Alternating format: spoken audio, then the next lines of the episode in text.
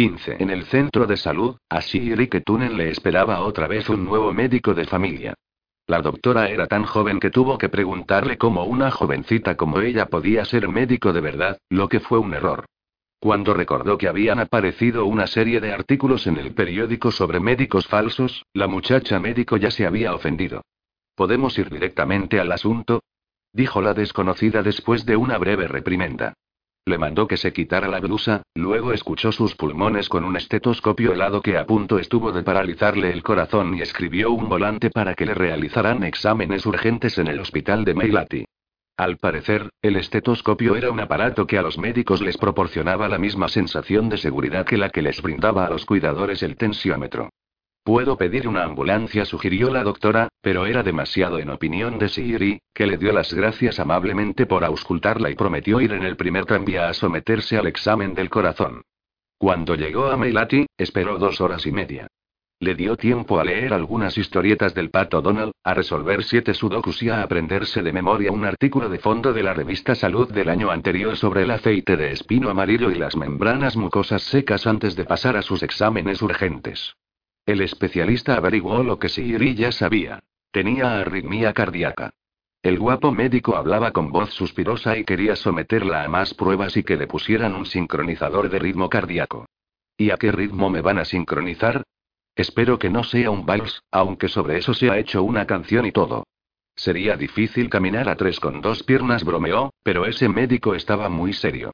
Un generador y unas vías de conducción, un módulo sino auricular y un correspondiente límite de frecuencia. Si hay cirugía electiva o microproceso, tal vez también un sensor y un aparato de telemetría. En fin, un procedimiento prácticamente exento de riesgos. Siri escuchó un rato y luego dijo que tenía 94 años y que no podían meterle dentro ningún artilugio para alargarle la vida. Se trata de una operación muy pequeña que se realiza con anestesia local. El marcapasos se coloca debajo de la piel y los electrodos se llevan por las venas hasta el corazón. Le quitará las molestias desagradables y aumentará su calidad de vida, añadió el facultativo. ¿Está usted seguro de eso? ¿Qué clase de cosas, en su opinión, hacen que la vida de una persona mayor tenga calidad? Bueno, y, las investigaciones demuestran que a la gente en edad avanzada y, y al fin y al cabo la buena salud es el punto de partida para una vida de calidad. Una arritmia cardíaca que no se trata puede llegar a ser mortal. ¿Quiere usted decir que en el peor de los casos podría morir? Siri se sentía muy enérgica y fuerte. Usted aún es un hombre joven, así que tal vez no sepa que la vejez es ante todo desagradable. Los días pasan despacio y no ocurre nada. Los amigos y parientes se mueren y la comida no sabe a nada. En la televisión no ponen nada que merezca la pena y los ojos se te cansan de leer. Te entra sueño, pero el sueño no llega, así que acabas velando por las noches y dormitando por el día. Sufres toda clase de achaques, todo el tiempo. Son pequeños, pero aún así, incluso las tareas más sencillas se vuelven lentas y dificultosas, como por ejemplo cortarse las uñas de los pies. Se puede creer que cortarse las uñas es una operación enorme que dura todo el día y uno intenta postergarla de cualquier manera, el médico echó un vistazo nervioso al reloj y prometió hacerle un volante para una pedicura para la que luego podía solicitar el reembolso a la seguridad social. Le dio la espalda y se concentró en la pantalla del ordenador. En lo que al marcapasos se refiere, los estudios señalan que esas pequeñas cuestiones que afectan a la salud pueden tener una importancia crucial a la hora de aumentar el bienestar, sin mencionar que un marcapasos podría indiscutiblemente prolongar su vida. Según las directrices de salud actuales y entonces no hay duda, interrumpió si iría aliviada, colóquele el marcapasos ese a alguien más joven, a una persona gorda que se sienta demasiado bien y cometa el error de ir a correr y se muera en el intento. Mis hijos han muerto. Y el hijo del regente, Reino. Y mucha otra gente. Nosotros los mayores no nos morimos por nada, aunque queramos. A veces, en la residencia hablamos sobre cómo ustedes, los médicos, no parecen comprender que la muerte es algo natural. La vida acaba con la muerte, no tiene sentido ofrecerle a alguien de mi edad más tiempo y prohibirme mientras el azúcar en el café. No es culpa de la medicina el que la gente se muera por fin de vieja. El médico se giró y la miró sorprendido. Pero usted es una persona vivaz, con buena salud, ¿por qué habría de morir? Las directrices de salud actuales y porque todo el mundo ha de morir, se replicó Siri. Apretó entre sus manos arrugadas las fuertes manos del especialista para que éste comprendiera que todas las directrices y todas las investigaciones y los marcapasos no pueden cambiar ese hecho del mundo. Algún día también usted morirá. Y espero que entonces tenga suficiente edad para saber lo que es la muerte y no luche contra ella. Tal vez incluso la aguarde, como mis amigos del bosque del crepúsculo y yo. Aunque nos coloque a todos un marcapasos, no conseguirá que cambie nuestra vida cotidiana ni un ápice, así que se lo agradezco de corazón. Necesito su dictamen y le agradezco que lo escriba. ¿Podría tener dos copias? Otra cosa de usted no deseo y espero que se ocupe de la gente joven que no tiene ni fuerzas para trabajar. También las cuidadoras del bosque del crepúsculo están tan sobrecargadas de trabajo que en la residencia nos vemos bastante solos. El médico parecía angustiado. Tiró de sus manos liberándolas del apretón bien intencionado de Siri, se apresuró al lavabo y se las desinfectó, enderezó la corbata, estiró la bata y volvió a sentarse en su silla mirando fijamente la pantalla del ordenador, como si la máquina en verdad supiera algo y le brindara la solución a aquel dilema. Luego se puso derecho, tomó el dictáfono y empezó a murmurar mirando de vez en cuando de reojo a Siri.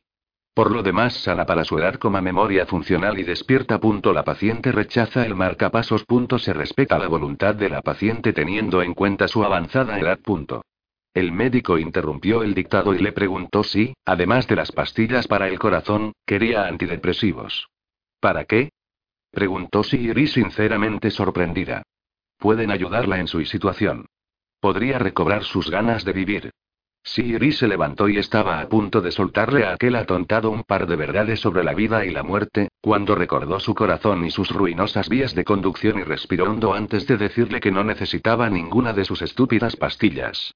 Ni las necesitaba ahora ni las necesitó entonces, cuando murió su marido.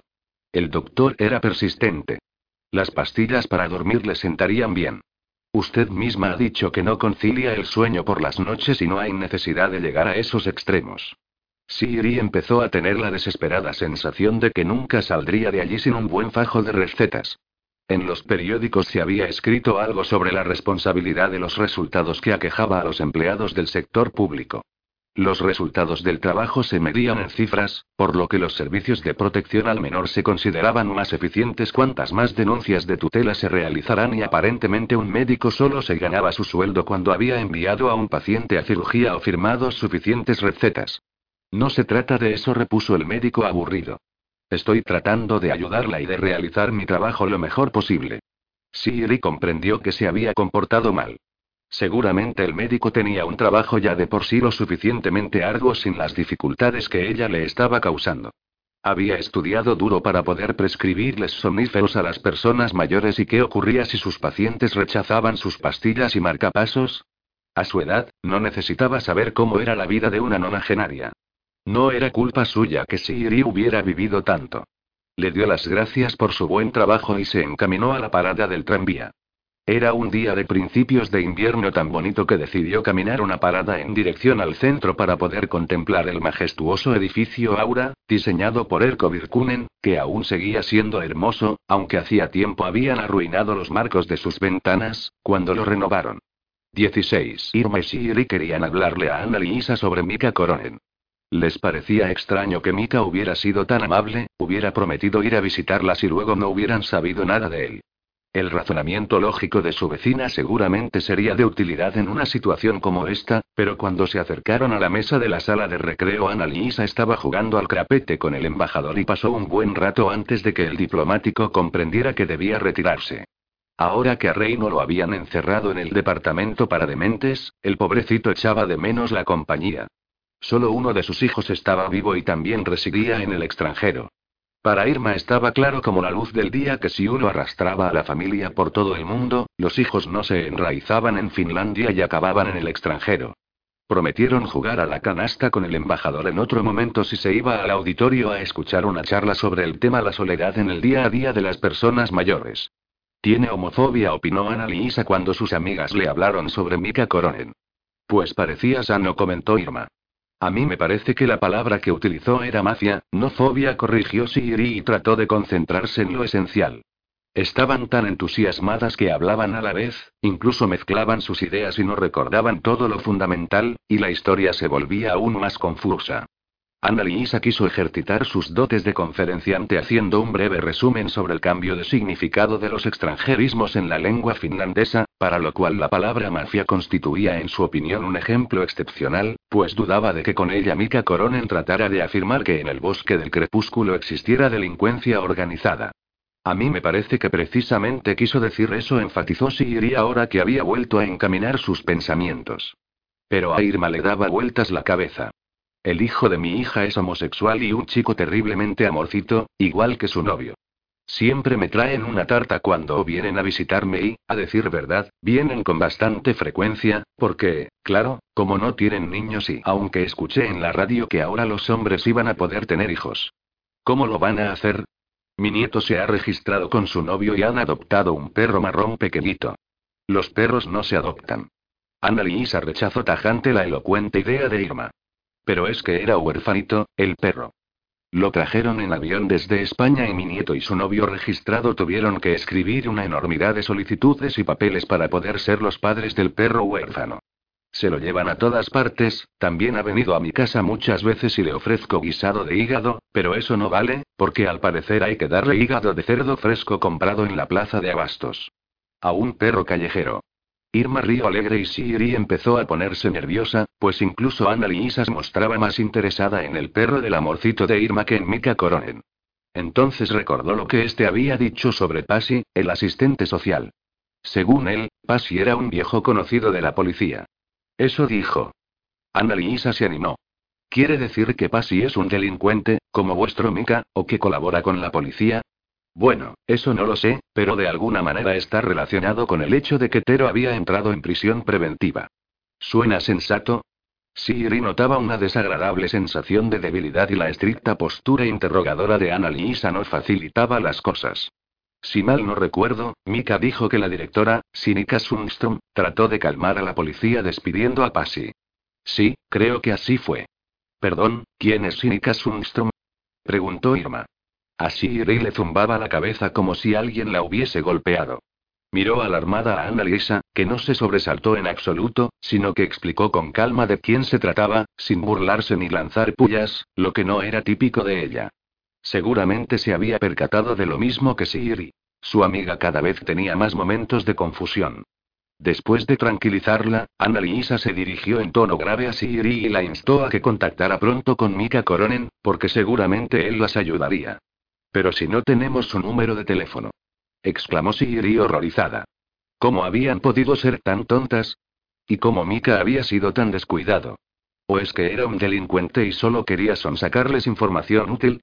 ¿Y si se lo había inventado todo? Cálmate, dijo Ana Lisa, como si Siri fuera una adolescente que había olvidado tres declinaciones.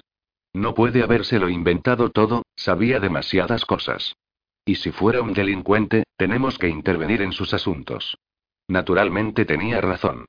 Siri admiraba su coraje, parecía además entusiasmada ante la posibilidad de poder aclarar las actividades de una organización criminal dentro del bosque del crepúsculo.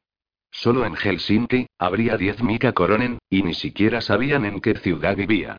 Tenían que empezar a llamar a todos los Mika Koronen de la guía telefónica. La gente ya no pone sus datos en la guía telefónica. Los números y direcciones se encuentran en Internet. Y, además, se les puede buscar por Facebook, explicó Annalisa pronunciando esta palabra como si fuera italiano. ¿Y si simplemente empezamos a ir en taxi? Sugirió Siri. Tal vez un día nos topemos con él. Deseaba que su sugerencia devolviera a Irma a la faz de la tierra, pero ésta dormía profundamente en una incómoda silla de hospital. La cabeza le colgaba penosamente y su bolso de mano violeta se había caído al suelo. Estaba tan silenciosa que por un instante creyeron que había muerto. Pero respiraba, gracias a Dios, aunque no se despertó cuando Ana Lisa le propinó un fuerte capirotazo en el dorso de la mano. 17. Un par de semanas después de su visita al médico, Siri recibió por correo el informe sobre la arritmia, dos recetas y la explicación de por qué a una paciente sana de 94 años no se le colocaba un marcapasos. A Siri le gustó especialmente la frase se muestra juiciosa para su edad. El médico había hecho dos copias del dictamen, lo que era muy amable de su parte. Sin pérdida de tiempo, fue a casa de Irma a mostrarle lo que había conseguido para adelantar las cosas. Aquellos no eran los papeles de una persona sana, pero sí de una juiciosa. Las palabras de peso de un experto seguramente agilizarían los trámites de su queja ante la Junta de la Fundación Amor y Protección a la Vejez. Pero Irma no le abrió la puerta. Sabía que su amiga se encontraba en casa porque el concierto de piano de Mozart resonaba a demasiado volumen. Por suerte, habían intercambiado las llaves. No se podía saber las consecuencias si alguna se olvidaba el bolso o la puerta se cerraba de golpe por error mientras estaba en camisón junto al buzón. Eki y Ukanen cobraba 25 euros por abrir la puerta y no estaban dispuestas a pagarle semejante suma al vago del portero. Birpir y Ukanen vivían en un piso grande en la planta superior del bosque del crepúsculo y no podía significar una gran molestia bajar para abrirle la puerta a una persona mayor. Muchos residentes andaban por ahí con las llaves colgadas del cuello, como los escolares en los años 70, incluso Annalisa, pero Siri pensaba que una mujer adulta guardaba sus llaves en el bolso de mano, que ahora se percataba de que había dejado olvidado en la mesa de la cocina. Así que tampoco tenía sus llaves de casa y mucho menos las de Irma. Ahora no le quedaba más remedio que aporrear la puerta de su amiga y gritar para que la oyera. Tuvo que golpear mucho tiempo, incluso dar unas patadas antes de que Mozart cesara e Irma acudiera a abrir. Pero ¿cómo armas tanto escándalo? ¿Es que te has vuelto majareta? Siri explicó algo avergonzada lo ocurrido e Irma prometió preparar un café instantáneo y sacar del congelador unos cucuruchos de helado. Siri se sentó en la vieja butaca estampada de flores y le mostró a su amiga lo que había escrito el médico. ¿Qué queja has puesto? Preguntó Irma, y Siri se vio en una situación incómoda. Empezaron a temblarle las manos y trató de volver a introducir en él sobre los papeles, que se arrugaron. No sabía dónde meterlos. La mesa de Irma estaba cubierta de cosas, todas las carpetas del mundo desparramadas, aunque en general su hogar estaba ordenado. Irma comía satisfecha su helado de mermelada de camemoro y observaba a Siri extrañada, pero no decía nada. Oye, ¿alguna vez te preocupas por tu memoria? Inició valiente la conversación que numerosas veces había ensayado. Tenía que saber si su amiga era consciente de que en ocasiones mostraba muy trastornada. Siempre hablaban de todo con franqueza, así que también ese tema podía sacarse a colación. ¡Ay, anda ya! Exclamó Irma y dio un manotazo en el aire como si un enjambre de moscas zumbara delante de ella. Olvidarse el bolso le puede pasar a cualquiera, incluso a alguien más joven. Sin embargo, me ha empezado a preocupar en serio lo que se trae Virpi entre manos. Me vigila. Y, además, está sentada en mi sitio. Siri se incorporó del sillón y se mudó complaciente al sofá. Le vinieron a la cabeza las numerosas veces que se habían reído de Beiko, el marido de Irma, que tenía su propio sillón sagrado y su propio sitio en la mesa y no podía contener la irritación si algún incauto se sentaba por error en su sitio. La luz amarilla de la lámpara de pie iluminaba de un modo extraño el rostro de Irma, que hablaba en voz baja mirando de reojo recelosa a su alrededor.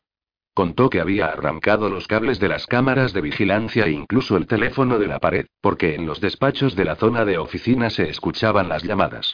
Además, afirmaba que le habían robado una parte de sus documentos importantes. Por eso encima de la mesa había carpetas apiladas. Todos los papeles que tenían que ver con mi salud estaban ordenados en una carpeta verde y ahora me la han birlado. Siri empezó a revisar las carpetas. No había ninguna verde. Luego rebuscó en las estanterías. Irma tenía casi un metro de libros de Eva Pelto, libros de los Mumin repetidos, obras de Singer, Lindgren, Lagerlöf y algunos esporádicos libros nuevos, todos ellos colocados por orden alfabético de autor, además de dos estanterías de álbumes de fotos. Tras examinar la estantería, Siri revisó los montones sobre la mesita del teléfono, pero no encontró ni documentos médicos ni la carpeta verde. Irma se acabó un segundo helado, luego se levantó, abrió el armario ropero del dormitorio y se puso a revolver allí un rato. Al cabo de un momento preguntó asomando la cabeza. Oye, ¿qué estamos buscando? ¿Qué qué buscamos? contestó enojada Siri. Llevamos medio día buscando en vano y solo porque se te han empezado a meter en la cabeza toda clase de tonterías, como que alguien quiere robarte los papeles. ¿Por qué te ha dado con que vas a necesitar la carpeta verde? ¿Te acuerdas? La carpeta con viejas recetas y certificados médicos. Sí, claro. Verás, aquí está pasando algo muy turbio. Hace varios meses le pedí a Virpi Yukanen que me dejara ver mi expediente médico y la información que existía sobre mí, pero no ha consentido en dármelos. No es bastante raro. Al fin y al cabo, Tengo derecho a leer lo que hay escrito sobre mí, los partes médicos y cosas por el estilo. Aquí ocurren cosas tan raras que he empezado a tener miedo de todo. Alguien había entrado a robar su carpeta verde porque la información sobre ella contenía algo oscuro, probablemente información errónea y diagnósticos falsos. Irma parecía muy excitada, pero estaba de pie con una pierna todavía en el armario y en la mano tenía dos pantalones interiores de seda. Siri la llevó a su butaca, le sirvió una copa de vino tinto, devolvió los pantalones al armario y se percató de que Irma tenía por lo menos 20 iguales en una caja sobre la balda. Irma se bebió el vino con avidez, casi de un trago, y se quedó exhausta. Hablaba con dificultad y Siri solo comprendía que quería ir a dormir, aunque no eran más que las tres. La ayudó a meterse en la cama y se aseguró de que tomaba las pastillas a su hora. En la mesilla de noche había dos dosificadores repletos. Le pareció que el número de diferentes pastillas había aumentado respecto al día en que las contaron con Mika en el restaurante. Irma se las tragaba como una niña buena, también las dos primeras raciones del día. La de por la mañana y la del mediodía. ¿Para qué necesitaba tantas medicinas una mujer de 92 años sana como una manzana? 18. Siri se sentó en su lugar de costumbre en el tranvía y trató de mirar detrás del hospital de Eira. Allí estaba Villa Joana, un divertido capricho de su arquitecto favorito, Selima Lindquist, que se distinguía desde el tranvía cuando éste giraba en la calle Tetankatu. Después de concentrarse en una casa, acostumbraba a recordar el mayor número posible de edificios del mismo arquitecto. Con Selima Lindquist era sencillo. En la calle Alexander Incatu había dos obras suyas, una al lado de la otra, en el número 11 y en el 13. En la terminal marítima Olimpia, el tranvía 3B se convertía en el 3T y decidió subirse a él e ir hasta la parada de la nueva ópera. Una vez allí, tomaría el 4 para regresar al bosque del crepúsculo. Llevaba ya más de dos horas dando vueltas y había postergado el regreso ya fuera con la disculpa de subirse a un determinado tranvía, ya fuera por un edificio especialmente querido porque la simple idea del centro geriátrico le provocaba una sensación desagradable. No quería ver a Virpi Buchanan, no deseaba pensar en el trastorno de Irma y su creciente desconfianza, y no sabía cómo aproximarse con sus preocupaciones a Annalisa, que siempre se mostraba tan sistemática y práctica que la hacía sentirse estúpida. Y de Mika Coronen aún no habían tenido noticias. Una niña pequeña charlatana estaba sentada con su madre junto al expendedor de billetes. Tenía un aspecto muy gracioso con su gorro de orejas de osito. Y por eso los chicos son tontos, todos menos Oiva. Pero ¿sabes qué? La muñeca de las Monster High me gustaría más ahora que en Navidad, porque es un rollo jugar solo con una y yo solo tengo una. Quiero a Draculaura, ¿te vas a acordar?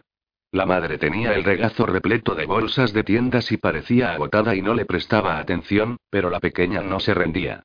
Mamá, ¿por qué no tienen niños todas las personas? ¿Por qué la abuela no tiene niños? ¿Por qué, mamá? Pues claro que tu abuelita tiene niños. Si no, no sería tu abuelita, contestó un borrachín sentado al otro lado del pasillo. La niña se emocionó con su nuevo amigo y se puso de pie en el pasillo, pero la madre seguía observando fijamente la lluvia resbalando por el cristal de la ventana. Mi abuela es la novia del abuelito y es mucho más joven que mi mamá, y puede tener niños cuando quiera, pero mamá no quiere que quiera y el abuelo pues no lo sé seguro. ¿Cómo se llaman tus niños? ¿Vas al trabajo? ¿Por qué no? ¿Y entonces qué haces? Me siento en el parque y viajo en tranvía. ¡Qué chuli! De mayor yo también quiero hacer lo mismo. El tranvía tomó las curvas favoritas de Siri en la zona campi y los viajeros aguzaron el oído para escuchar la reacción del alcohólico ante los planes de futuro de la pequeña. ¿A qué parque vas? Yo voy al de la calle La Pinlati, aunque es muy pequeño. También yo voy por allí. Es un parque bonito. Y también voy a la pista de patinaje de Vinmisen Kent, pero solo en invierno. Yo a veces subo a la roca de Tempeliaukio. Hay unas bonitas vistas. Allí no he estado. ¿Hay columpios? ¿Te gustan los columpios? En ese momento la madre de la niña resucitó, recogió sus bolsas, se levantó y salió tirando de su hija en la parada de la calle Arcadian Catu. El borrachín se despidió de la pequeña agitando la mano y la niña sonrió ampliamente mostrando su sonrisa sin dientes bajo la aguanieve de la parada. Fuera estaba oscuro como la boca del lobo y los reflectores del mono de la niña resplandecían brillantes. A Shiri le apetecía despedirla también, pero se conformó con mirar a aquella niña con orejas de ósito a la que estaba agradecida, pues, sin ser consciente, aquella pequeña criatura le había salvado el día. El resto del viaje hasta la avenida Mintie transcurrió silencioso como en una iglesia. El tranvía 4 no llegaba, aunque el panel informativo de la marquesina anunciaba que solo faltaban dos minutos. Aburrida de aguardar de pie en la corriente helada, Siri se subió al 10 y a punto estuvo de quedarse traspuesta, porque el ambiente en el tranvía era muy apacible. En Tuliempuomi, el antiguo límite de la ciudad, se sobresaltó y creyó que se había confundido cuando el tranvía giró y se adentró en la calle Tucolmancatu en lugar de seguir recto, como era lo normal. Para su alivio, el resto de los viajeros se mostraban igual de desconcertados. ¿Pero este no es el 10? Le preguntó una mujer de aspecto sensato a ella, una abuela anciana. Sí, eso pienso yo también, sonrió Siri. Aunque este trayecto me sigue viniendo bien, porque vivo en Munkiniemi. Yo tengo que ir a Tilka, dijo preocupada la mujer. Dentro de nada empieza mi turno. Ah, Tilka, el antiguo hospital militar. ¿Es usted enfermera? Ahora no es una residencia. Se interesó Siri, pero el vagón se detuvo en la parada junto al edificio Aura y la viajera salió disparada. El conductor sonrió desconcertado. Siri lo reconoció. Aquel hombre joven escuchaba música clásica mientras conducía el tranvía, como ahora, y muchas veces había charlado con él. Se acercó y le preguntó si todo iba bien. Bueno, me equivoqué de camino sin querer. Estaba escuchando la séptima de Bruckner y no pensé que tenía que hacer la ruta del 10. No deberías ir escuchando la 7 si vas con el 10. Cierto, pero Bruckner no tiene una décima, aunque ha compuesto 10 sinfonías. La primera es la cero y no me preguntes si el cero es un número. Pero también te gusta Mahler, ¿cierto? ¿No tiene él una décima sinfonía? Se quedó incompleta, como mi ruta. El conductor se puso en contacto con la central. A Siri le parecía emocionante cuando le llegaban al maquinista instrucciones e información de alguna instancia superior. A veces se trataba de algún anciano que se había escapado del hospital al que la policía recogía en una parada acordada, en otras ocasiones una colisión causaba trayectos de excepción en las rutas. Tras recibir instrucciones por el altavoz, el conductor se inclinó hacia el micrófono. Sí, señores viajeros, he cometido un error. Lo siento. Nos vemos obligados a continuar hacia Munkiniemi. Los que quieran coger el 10, pueden bajarse aquí y caminar hasta la avenida Mintie, enseguida viene otro tranvía. Siri se sentía orgullosa del conductor, que tan abiertamente había admitido su error, a todos no les resultaba tan sencillo, aunque hizo que Munkiniemi sonara un lugar espantoso a donde había que ir porque no existían más alternativas. Bueno, además no la tengo, resopló. Siri se mantuvo de pie a su lado, el viaje continuó y Bruckner sonaba. Por suerte, la séptima sinfonía era tan larga que la música no se acabaría a medio trayecto de la vuelta de penalización. Sí, Bruckner era un tipo duro, suspiró el conductor. En un primer momento Siri había pensado acompañarlo durante toda la ruta por la orilla de Munkiniemi, como apoyo espiritual, pero empezó a cansarle estar allí de pie junto a la puerta y se bajó en su parada al inicio de la calle Munkiniemi en Puistotie. Que tengas un buen fin de viaje y gracias por la animada aventura. Ahora me voy a mi propia estación terminal, le comentó al conductor, pues a veces le divertía referirse a el bosque del crepúsculo como la terminal. El río alegre. Correcto. Precisamente yo perdí la mía. 19. ¿Qué te pasa? Preguntó Siri preocupada cuando Irma no quiso leer el periódico, ni siquiera las necrológicas. ¿Estás enferma? Los domingos, después de tomarse su café instantáneo, ambas abrían el periódico e Irma decía en sueco. Fins de. ¿Habrá algún muerto simpático? Por desgracia, cada vez había menos muertos divertidos porque los mejores ya se habían ido. Si no encontraban a algún conocido en las páginas necrológicas, leían en alto las esquelas conmemorativas y trataban de deducir qué clase de personas habían sido los cadáveres de esa semana. Un buen domingo se entretenían entre difuntos más de una hora, pero hoy Irma no tenía fuerzas ni para echar un leve vistazo a la página. Irma, ¿estás deprimida? ¿Has dejado de tomar las pastillas de glucosa? Irma no respondió. Se había quedado traspuesta en su butaca. No consiguió despertarla ni moverla a una posición más cómoda, aunque lo intentó. Sentía una impotencia angustiosa, y una mezcla de tristeza y miedo la obligó a ocuparse con trivialidades. Caminaba de un lado a otro, cambiaba cosas de sitio y le parloteaba a su amiga toda clase de tonterías que creía que la animarían, pues había leído que el último sentido que deja de funcionar es el oído. Bden, Bden, Bden le susurró al oído y se fue a su apartamento. pero Irma no había muerto. Siri apenas había alcanzado a ojear los anuncios de bautizos del periódico y a reírse con un bebé que había recibido el nombre de Toivo, como su hermano, cuando al otro lado de la pared se escucharon unos fogosos golpes. Era Irma, que golpeaba con su bastón pidiendo ayuda. Siri dejó a los recién nacidos, aquellos Toivo, Teubo y otros risueños bebés, en el periódico abierto sobre la mesa de comer y se apresuró a casa de su amiga. Las llaves estaban en su bolso de mano, pero este no se encontraba en su sitio en el pasillo. Lo buscó por todas partes aleatoriamente y ya empezaba a ponerse nerviosa cuando lo localizó en el baño. ¿Qué clase de tonta lo había puesto encima de la lavadora? Irma continuaba sentada en su sillón, apretaba en el regazo un cojín de rosas y se mecía hacia adelante y hacia atrás tarareando para sí misma. El bastón se le había caído al suelo. Sus ojos estaban clavados en el vacío y algo le resbalaba por la boca. ¿Qué ocurre? gritó Siri asustada. Gracias por venir. ¿Es usted nueva aquí? ¿Por qué siempre hay gente nueva? Siri no sabía qué contestar. Pensaba que mentir era malo y le resultaba desagradable decirle a la cara a su amiga lo mal que se encontraba. Pero no había tiempo para pensar. El teléfono lo habían arrancado de la pared, así que había que llevar a Irma inmediatamente junto a una cuidadora, sin importar que la tomara por una enfermera tailandesa o por su madre. ¿Puedes levantarte? preguntó y empezó a tirar de Irma para ayudarla. No era sencillo, no contaba con las fuerzas ni los medios de los enfermeros. Después de jadear un buen rato, con grandes esfuerzos consiguió mover a su amiga y poco a poco llegaron hasta el ascensor y bajaron hacia el despacho de la responsable de unidad. Durante toda la operación no pronunciaron palabra, si Irino se atrevía y Irma no sabía, se limitaba a mirarse inexpresiva en el espejo del ascensor. Vaya, así que Irma vuelve a estar mal de la cabeza, ¿no? Comentó Dirty en su oficina, como si cada día se presentaran en su despacho refiriéndole sus caprichos. Le tomó la atención, echó un vistazo a los papeles y anotó algo en ellos sin mirarlas. ¿Me dan ahora por fin mis documentos médicos?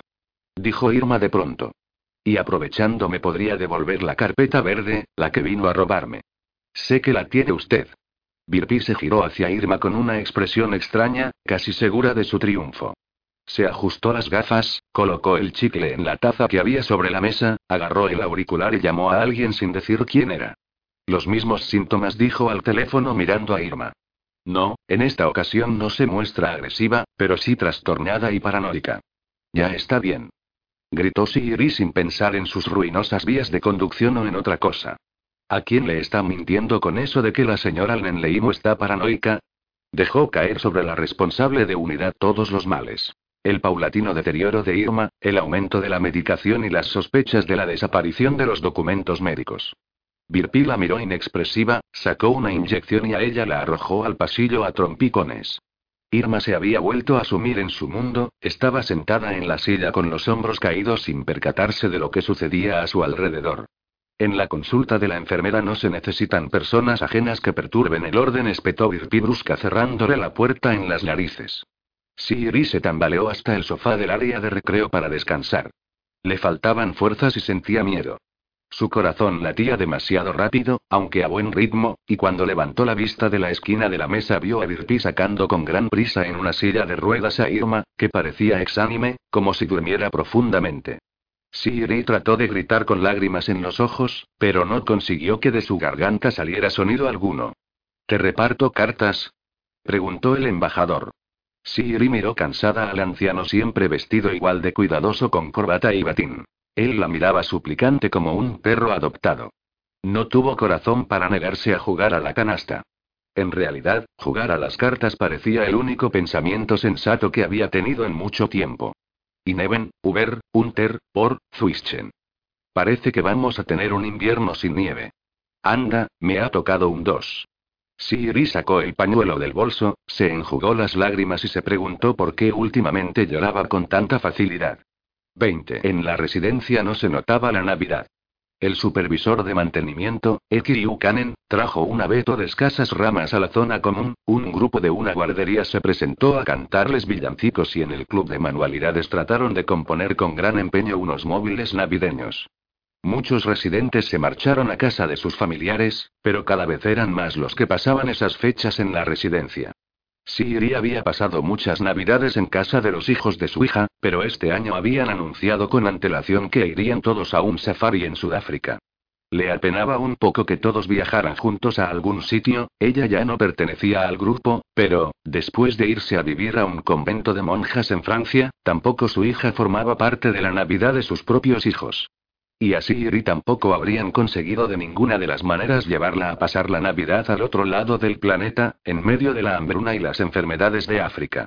Así que, obligada por las circunstancias, en parte por voluntad propia, Siri pasaba la Navidad en el bosque del crepúsculo en completa tranquilidad. Ni entregó ni recibió regalos. En verdad ya no necesitaba nada. La señora de la Pamela había tratado de implantar un horroroso sistema por el cual cada uno le daría un regalo a otro y estos se entregarían en un evento común en el que alguno de los hombres habría jugado a ser Papá Noel. Yo puedo ser papaito. Habría gritado el regente, pero tampoco a él le emocionaban los regalos. Y además, ¿qué habría salido de todo aquello? El embajador habría comprado regalos demasiado caros y la señora de la Pamela demasiado baratos. Solo la directora, Sinika Sundström, trataba de mantener en el bosque del crepúsculo la tradición del regalo, pero ese año también ella se había zafado de las hermosas intenciones y les había repartido a todos con antelación una nota en la que se anunciaba que, en lugar de flores o cajas de bombones, preferiría una donación para su viaje. El día de Nochebuena Siri durmió hasta tarde, se preparó un café de verdad y leyó el periódico con atención. Con ello transcurrió fácilmente una hora. Escuchó villancicos en la radio y se sentía contenta de que aún existiera Radio 1, que emitía una programación en condiciones, hasta que en el programa de ciencias empezaron a hablar de tratamientos con células madre, satélites espaciales y glándulas anales de los perros, en honor a la Navidad. Apagó la radio y echó un vistazo al reloj, aún quedaban dos horas para la comida navideña en el comedor de la planta baja. Ahora tenía lugar un servicio religioso y después comenzaría el bingo de pasteles, en el cual no quería participar. La mayor parte de los empleados estaba de vacaciones, incluso Virpier y Ukanen, además de la pobre directora, que antes de sus vacaciones propiamente dichas se había tomado dos semanas de baja por enfermedad y se había preparado para marcharse a la India y darles un descanso a sus nervios agotados por la sobrecarga de trabajo que causaban los ancianos. En Pascua se empleaban más sustitutos de lo habitual, principalmente de religión musulmana, pues no celebraban la Navidad. Con ello se generaba una divertida situación. Un grupo de devotos cristianos cantaba salmos, comía jamón y hacía galletas de jengibre en forma de cerdito guiados por muchachas musulmanas. Siri había comprado en el supermercado Alepa un pequeño jamón previamente cocido y tenía la intención de cortarse una loncha para comerla con pan cuando fuera necesario, más no necesitaba. Seguía teniendo a medias la novela Jerusalén, de Selma Lagerlöf. Quién sabe cuántas veces había tratado de leerla. Leía hasta dónde le llegaban las fuerzas. En la mesa había colocado un mantel navideño rojo de su infancia. Era demasiado grande para la mesa del apartamento, pero lo dobló en dos, lo planchó con esmero y quedó bonito.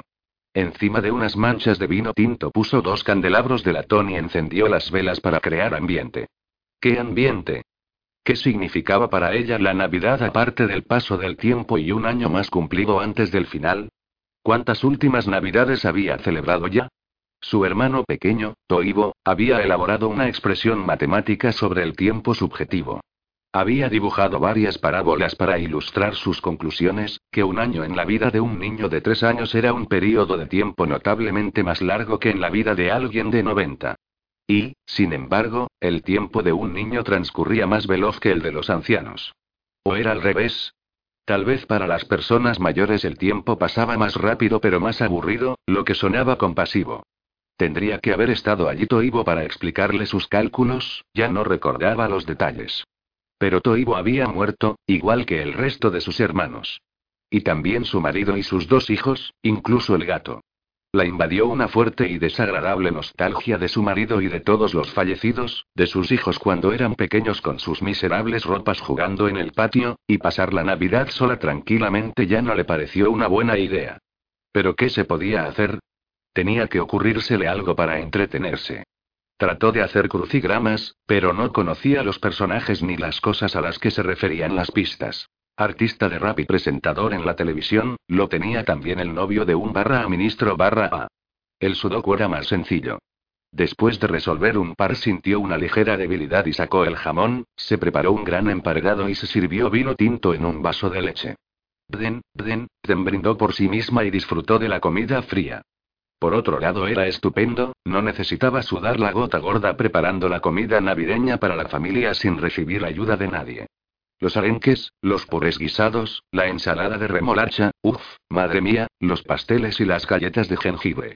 Incluso el jamón había que ponerlo en salazón antes de asarlo, mientras que ahora cortaba una loncha de un buen jamón cocido ya preparado y la colocaba directamente sobre el pan. Sin embargo, echaba de menos a Irma, más que a sus familiares fallecidos. Ya no se podía imaginar su vida sin aquella alegre compañía. Pero no sabía dónde estaba. Después de que Virpi Buchanan se la llevara en una silla de ruedas, no había vuelto a saber nada de ella. Le había preguntado a la responsable de la unidad, quien se había limitado a contestar bruscamente que lo referente al estado de salud de los residentes era un asunto privado que no concernía a nadie más que a los parientes. Lo cual era cierto. Había tratado de llamar varias veces a la hija de Irma, Tula, pero no había logrado localizarla. Al resto de amorcitos de Irma no los conocía tan bien como para telefonearlos. Irma solía pasar la Navidad con su familia y siempre disfrutaba de que casi todos estuvieran reunidos, no se enfadaba aunque le dieran rollitos vietnamitas o comida marroquí, tampoco se quejaba de que sus amorcitos le regalaran cabras, ovejas o árboles. Se trataba de una ayuda de cooperación al desarrollo y una obra de caridad. Irma jamás vio sus regalos, pero cada Navidad contaba riéndose cómo había vuelto a crecer su rebaño o su bosque. Imagínate, una mujer de Helsinki con diez generaciones de helsinkenses a sus espaldas puede convertirse de anciana en criadora de ganado o propietaria forestal. Siri deseaba y trataba de creer que Irma estaba pasando las fiestas con su familia. Seguramente estarían en una villa. Allí a orillas del lago Lojajvik había toda la familia. Irma sería feliz, contaría el número de amorcitos y recibiría además una cabra brasileña o una vaca africana, y sobre el Alzheimer no habría noticia alguna. 21. El abeto navideño de escasas ramas ya había perdido sus agujas cuando Siri por fin salió de su apartamento. El árbol ocupaba el lugar de la mesa de juego y el embajador se mostraba muy irritado. ¿Y dónde hago yo ahora un solitario? Protestó Arisco y nadie reaccionó excepto Margit Partanen, que se dispuso a llevarse a su marido rápidamente antes de que empezase a decir obscenidades. A Eino Partanen se le había desarrollado el Parkinson y seguramente también tenía Alzheimer y demencia grave, pero, como Margit sabía lo horrible que era casa-hogar, se había encargado de cuidar a su marido. Parecía una solución extraña, pero ella estaba contenta pues en su cuenta le ingresaban 150 euros al mes por atender a su marido en la residencia, día tras día, semana tras semana. En realidad, le pagaban para que ninguno de los cuidadores del bosque del crepúsculo tuviera que desperdiciar su valioso tiempo ocupándose de él. Reino estaba en una silla de ruedas, sobre todo estaba senil, y, si decía algo, eran cosas impropias, lo que avergonzaba inmensamente a su esposa. No obstante, la enfermedad no había acabado con sus fuerzas, pues los residentes de la escalera seguían escuchando los sonidos fruto de la diversión de la pareja. Ana Lisa estaba en la mesa del café. Por una vez, Siri se sentía contenta de que Ana Lisa existiera, porque tenía que hablar con alguien. La antigua profesora escuchó sin mover una ceja, con las manos posadas sobre el logotipo del andador marca Rebel. Te afliges en vano. Irma no ha muerto, aseveró. Por lo menos todavía no. Todo a su debido tiempo. Verás, es que creo que a ella también se la han llevado a la sección cerrada, consiguió decir por fin. Le había dado muchas vueltas a la idea sin ocurrírsele cómo actuar. A veces se sentía confusa, paranoica y quién sabe qué más, pero, sobre todo, temía hallarse en lo cierto. Annalisa guardó silencio un instante, no dijo nada, lo que en opinión de Siri constituía una buena señal. Si enseguida se disponía a dar una charla, es que no había pensado de qué se trataba, solo hablaba por hablar y para hacerse la enterada. Seguramente sea así, consiguió decir Ana Lisa y plegó una servilleta que estaba sobre la mesa del café formando con ella triángulos cada vez más pequeños. Incluso las bolsas de papel las doblaba en triángulos, tenía ese tipo de extrañas costumbres, de las que se sentía muy orgullosa. También a Reino, el regente de imprenta, lo encerraron en la sección para dementes cuando aireó el caso horrible de Olavi Raudaneimo, que se habría quedado en la sección cerrada si su hijo no lo hubiese salvado llevándolo al hospital de Meilati. Irma ha escrito varias quejas muy fundadas, lo que es peor. Finalmente protestó sobre la responsable de unidad, cuando te dejó inconsciente tirada en el suelo. Con esta medida le habrán querido aplicar un castigo. Ana Lisa hablaba en un tono enfático, ponderando con exactitud sus palabras y articulando con claridad. Todo lo que decía sonaba atroz, pero Siri se sintió aliviada al oír a otro expresar con tanta lucidez lo que ella había temido creer. Tal vez no se estuviera volviendo loca después de todo. Es que aquí uno ya no sabe lo que se atreve a pensar, le explicó a Ana Lisa. Virpi Buchanan declaró que Irma estaba paranoica, es uno de los síntomas de la demencia, y por ello se puede condenar a cualquier incauto. La demencia es un síntoma, no una paranoia, corrigió Annalisa y volvió a reflexionar un momento. Irma pidió ver su documentación médica, ¿no es así? Y no se la dieron. Virpi no quería dársela. También a Siri se le había ocurrido lo mismo y había llegado bastante lejos sumándolo todo en el interior de su cabeza. Tal vez alguien había falsificado los datos clínicos de Irma para que el traslado a la casa hogar pareciera la solución adecuada. Me temo que pronto también yo estaré allí, porque sospecho de todo. ¿Qué se puede hacer? Ana Lisa no decía nada, pero ahora su pausa de reflexión era tan larga que Siri empezó a perder la esperanza. Era probable que estuviera tan desconcertada y desvalida como ella misma. Se hundieron en un silencio profundo y lánguido, miraban fijamente el vacío de la eternidad. Sobre la mesa ondeaba un angelito de papel encima de un palito. Lejos, en una esquina detrás del árbol, se escuchaban los ayes del embajador y el sonido de las cartas mientras hacía un solitario. En algún lugar retumbaba la casete de ejercicios de Jenny la gimnasta. En la televisión unos niños competían flameando comida. Entonces ocurrió algo completamente prodigioso. Siri Ketunen alzó la vista del ángel de papel y vio algo que casi había olvidado, y en ese mismo instante supo que sería la solución a todo. 22. Un hombre corpulento estaba delante de Siri y de Annalisa. Las miraba con sus afables ojos azules y le entregó a la primera una flor de Pascua roja. Felices Navidades. Aunque el día de Navidad ya pasó. Mika Coronen. Exclamó Siri como si el ángel Gabriel hubiese descendido del cielo. En verdad se lo parecía, pues nadie más que él podía ayudarlas a salir de aquel enredo que cada semana se tornaba más ininteligible. ¿Has pensado alguna vez en lo divertida que es la palabra ininteligible? Le dijo y le dio un abrazo, apartándose por completo de lo que era su costumbre, porque ahora necesitaba hundirse en ese regazo, en ese chaleco de cuero crujiente que olía cautivador y donde se sentía más segura que en ninguno de sus recuerdos de infancia. En singular, no en plural. Se dice feliz Navidad, no felices Navidades, advirtió Annalisa y Siri cayó en la cuenta de que no les había presentado. Esta es mi amiga Ana Lisa le dijo a Mika, quien extendió su fuerte mano. Profesora de lengua, licenciada en filosofía, encantada de conocerle, señor Coronen. Ana Lisa apretó la mano de Mika visiblemente satisfecha de la fuerza del apretón. Sí, bueno. Mika a secas. ¿Dónde está la señora Alegre? También le he traído una flor a ella. Ahora están baratas. Las flores de Pascua son venenosas, empezó Annalisa, pero Siri les pidió a ambos que subieran a su casa, pues pensaba que sería lo más seguro. Nunca se podía saber quiénes de aquellos adormecidos ancianos que les rodeaban estaban en su sano juicio y lo contaban todo después.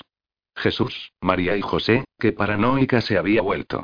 De camino al ascensor, Mika echó un vistazo curioso a su alrededor y luego otro en el corredor de la tercera planta que llevaba al apartamento de Siri. A veces olisqueaba el aire y hacía una mueca, en una residencia debía de haber extraños olores para el resto del mundo, mezcla de desinfectantes y excreciones, a los que, resignados, sus habitantes ya se habían acostumbrado. Siri abrió la puerta de su piso y le apenó no haber limpiado las huellas del desayuno. Se apresuró a colocar las cosas en su sitio y a recoger la mesa. Tampoco Ana Lisa había estado antes en su casa y por eso pasaba concienzuda revista. Dejó su andador delante de la estantería y la observó con aprobación, aunque allí únicamente se hallaban los libros más queridos y más nuevos de Siri. La mayoría se los había entregado a un anticuario cuando se mudó a la residencia. El dueño de la almoneda había querido darle algunos cientos por ellos, pero a Siri no le importaba el dinero, pues opinaba que las librerías de viejo practicaban la beneficencia salvando libros y extendiendo la buena nueva. Mika observaba unas fotografías. Sobre el alféizar de la ventana estaban enmarcados el marido y los hijos de Siri. Luego echó un vistazo al dormitorio y se acomodó en el sofá, que parecía aún más pequeño con él ocupando más de la mitad. Era en verdad un sofá gracioso, bajo y curvo, uno de los modelos de los grandes almacenes Stockman, y la había acompañado desde los años 30. Siri colocó las flores que había traído Mika sobre la mesa y preguntó a sus invitados si querían café y sexo. No pensó antes de decirlo porque con Irma siempre hablaba así. Mika se rió desconcertado y Annalisa consideró su deber explicar por qué los castizos de Helsinki llamaban sexo a las galletas 2.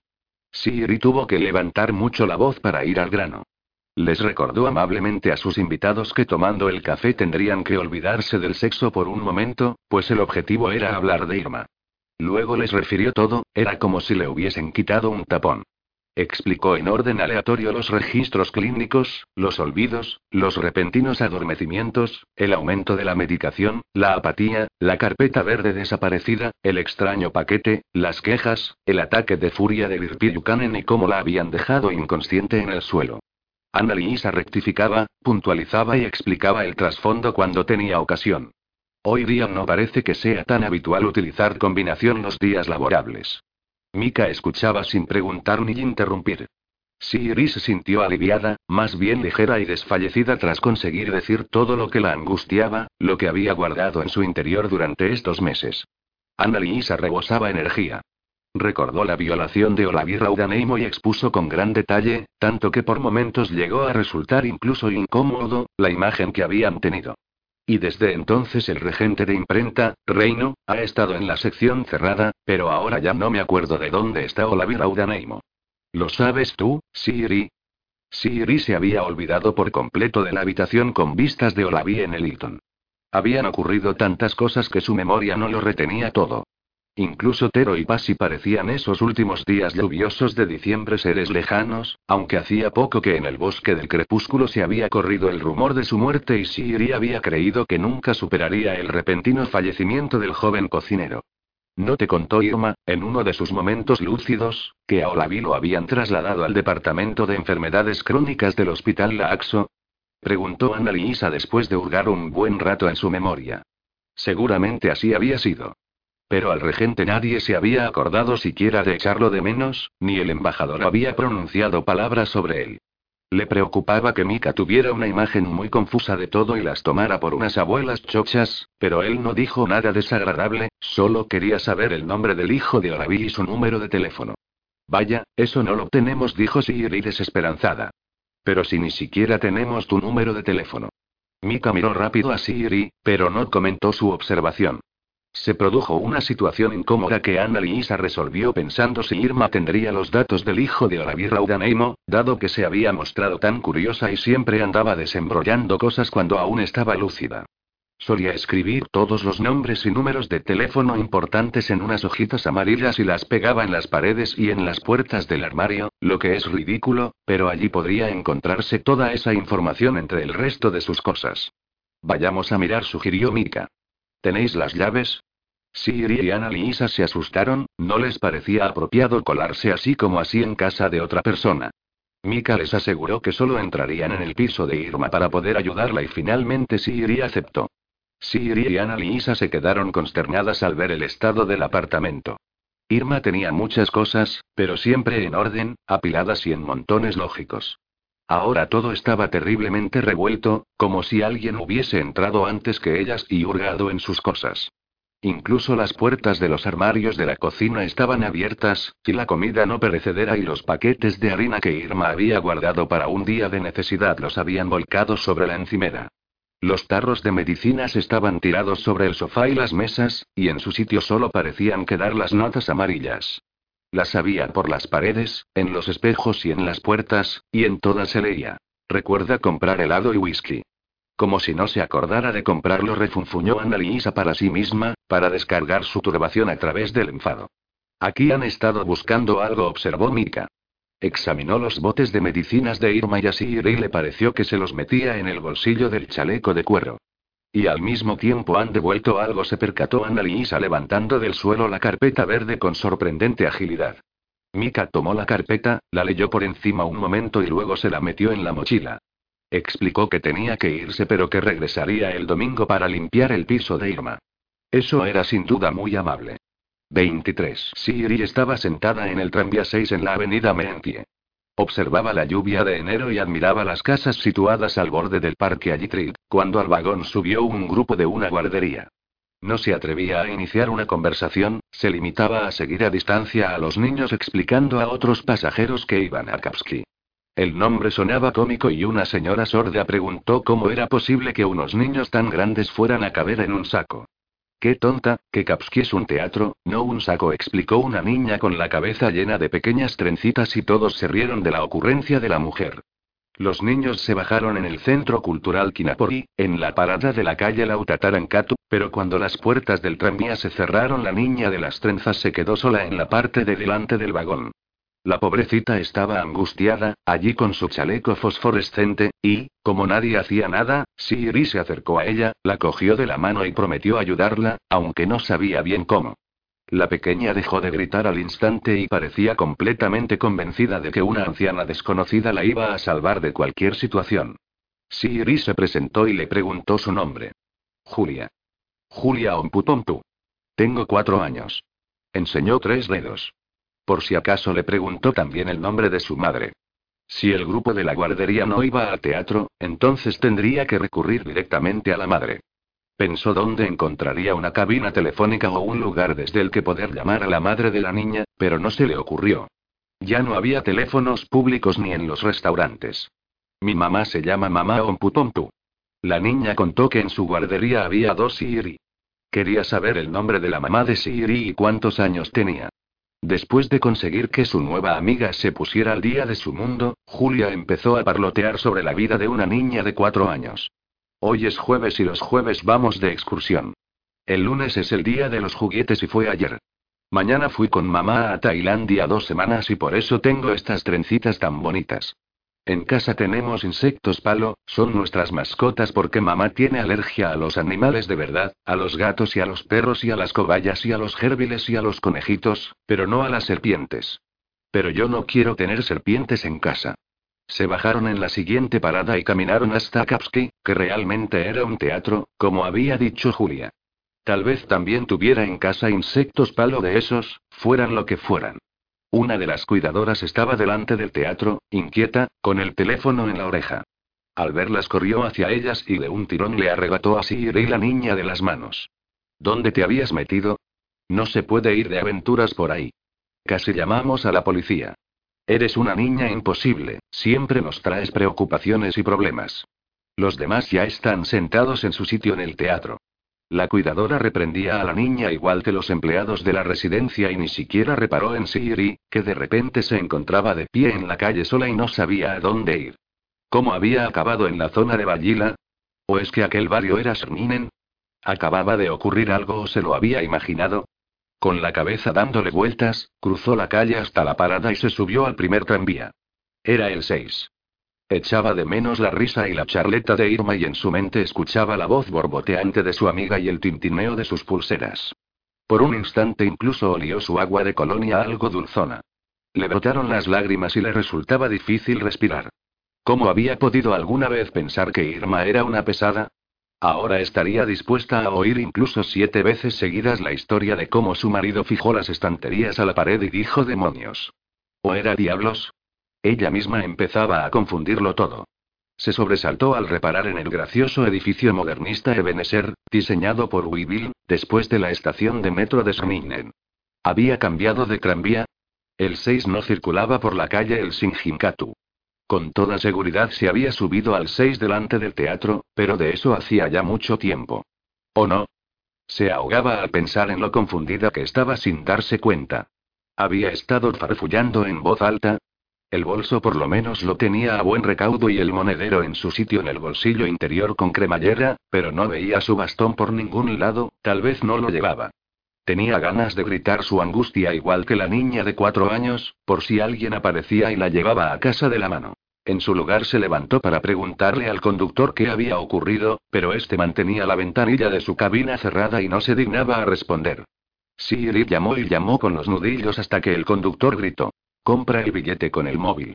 Siri recorrió vacilante el pasillo y se desplomó sobre el lugar reservado a los inválidos, aunque por lo general no lo utilizaba porque siempre había ancianos en peores condiciones que ella.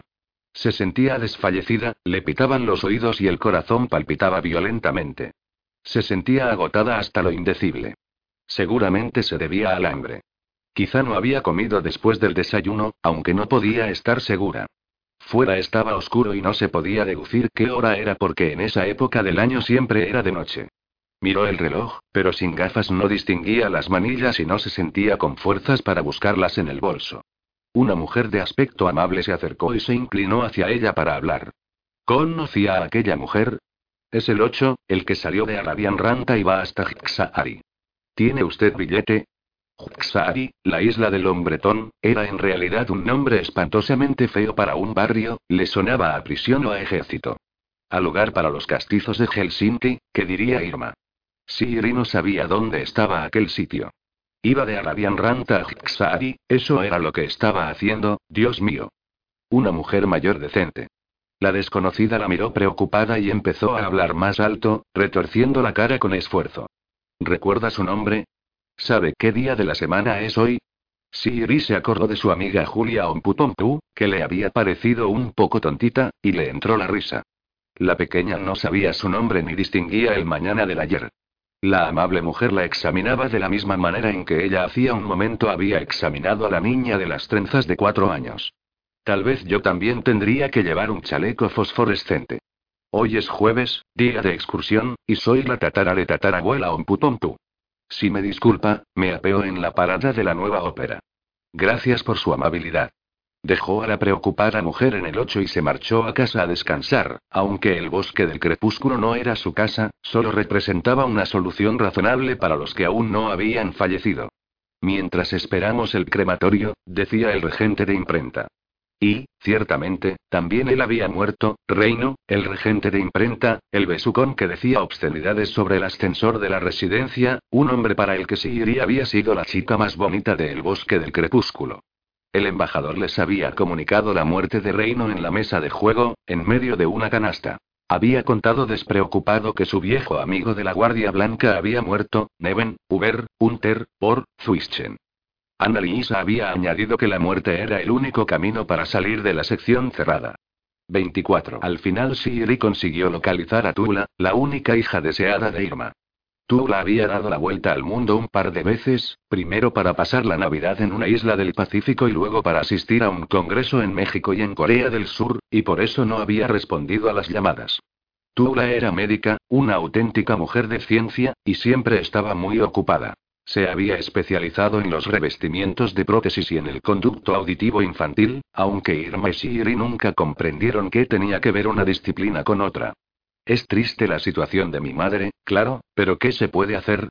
Es tan mayor y por suerte en el bosque del crepúsculo recibe una buena atención. Mi madre está segura en casa hogar y entró rápido, porque utilicé mis viejos contactos y conseguí sin pérdida de tiempo un dictamen médico de demencia grave y evolución rápida. Algunos tienen que esperar meses y meses, porque no conocen a las personas adecuadas, pero en el bosque del crepúsculo actuaron con eficiencia, gracias a Dios. Al fin y al cabo, los hijos no podemos cuidarla. Tal vez no lo sepas, pero tengo dos caballos que me dan un trabajo enorme. Es divertido, claro, pero, como comprenderás, me ocupan todo el tiempo libre. Así que era cierto. Irma estaba en la sección cerrada y ya llevaba allí varias semanas, todos esos días mientras su hija andaba volando por ahí investigando conductos auditivos y sus amorcitos pasaban la Navidad en la isla Tonga Tonga. Todas esas semanas, mientras Iri se lamentaba para sí misma sin saber hacer otra cosa que entrar con un ángel desconocido en la casa de su amiga para sustraerle la carpeta verde que ya le habían robado. La hija de Irma no comprendía lo que Siri le contó de que la demencia era un invento de la responsable de unidad, Virpi Buchanan, y que en el bosque del crepúsculo sucedían cosas raras. Trató de explicárselo todo a fondo, los motivos y las consecuencias. ¿Qué quejas? Preguntó Tula, que empezaba a ponerse nerviosa cuando Siri le contó que Irma se había convertido en el azote del personal.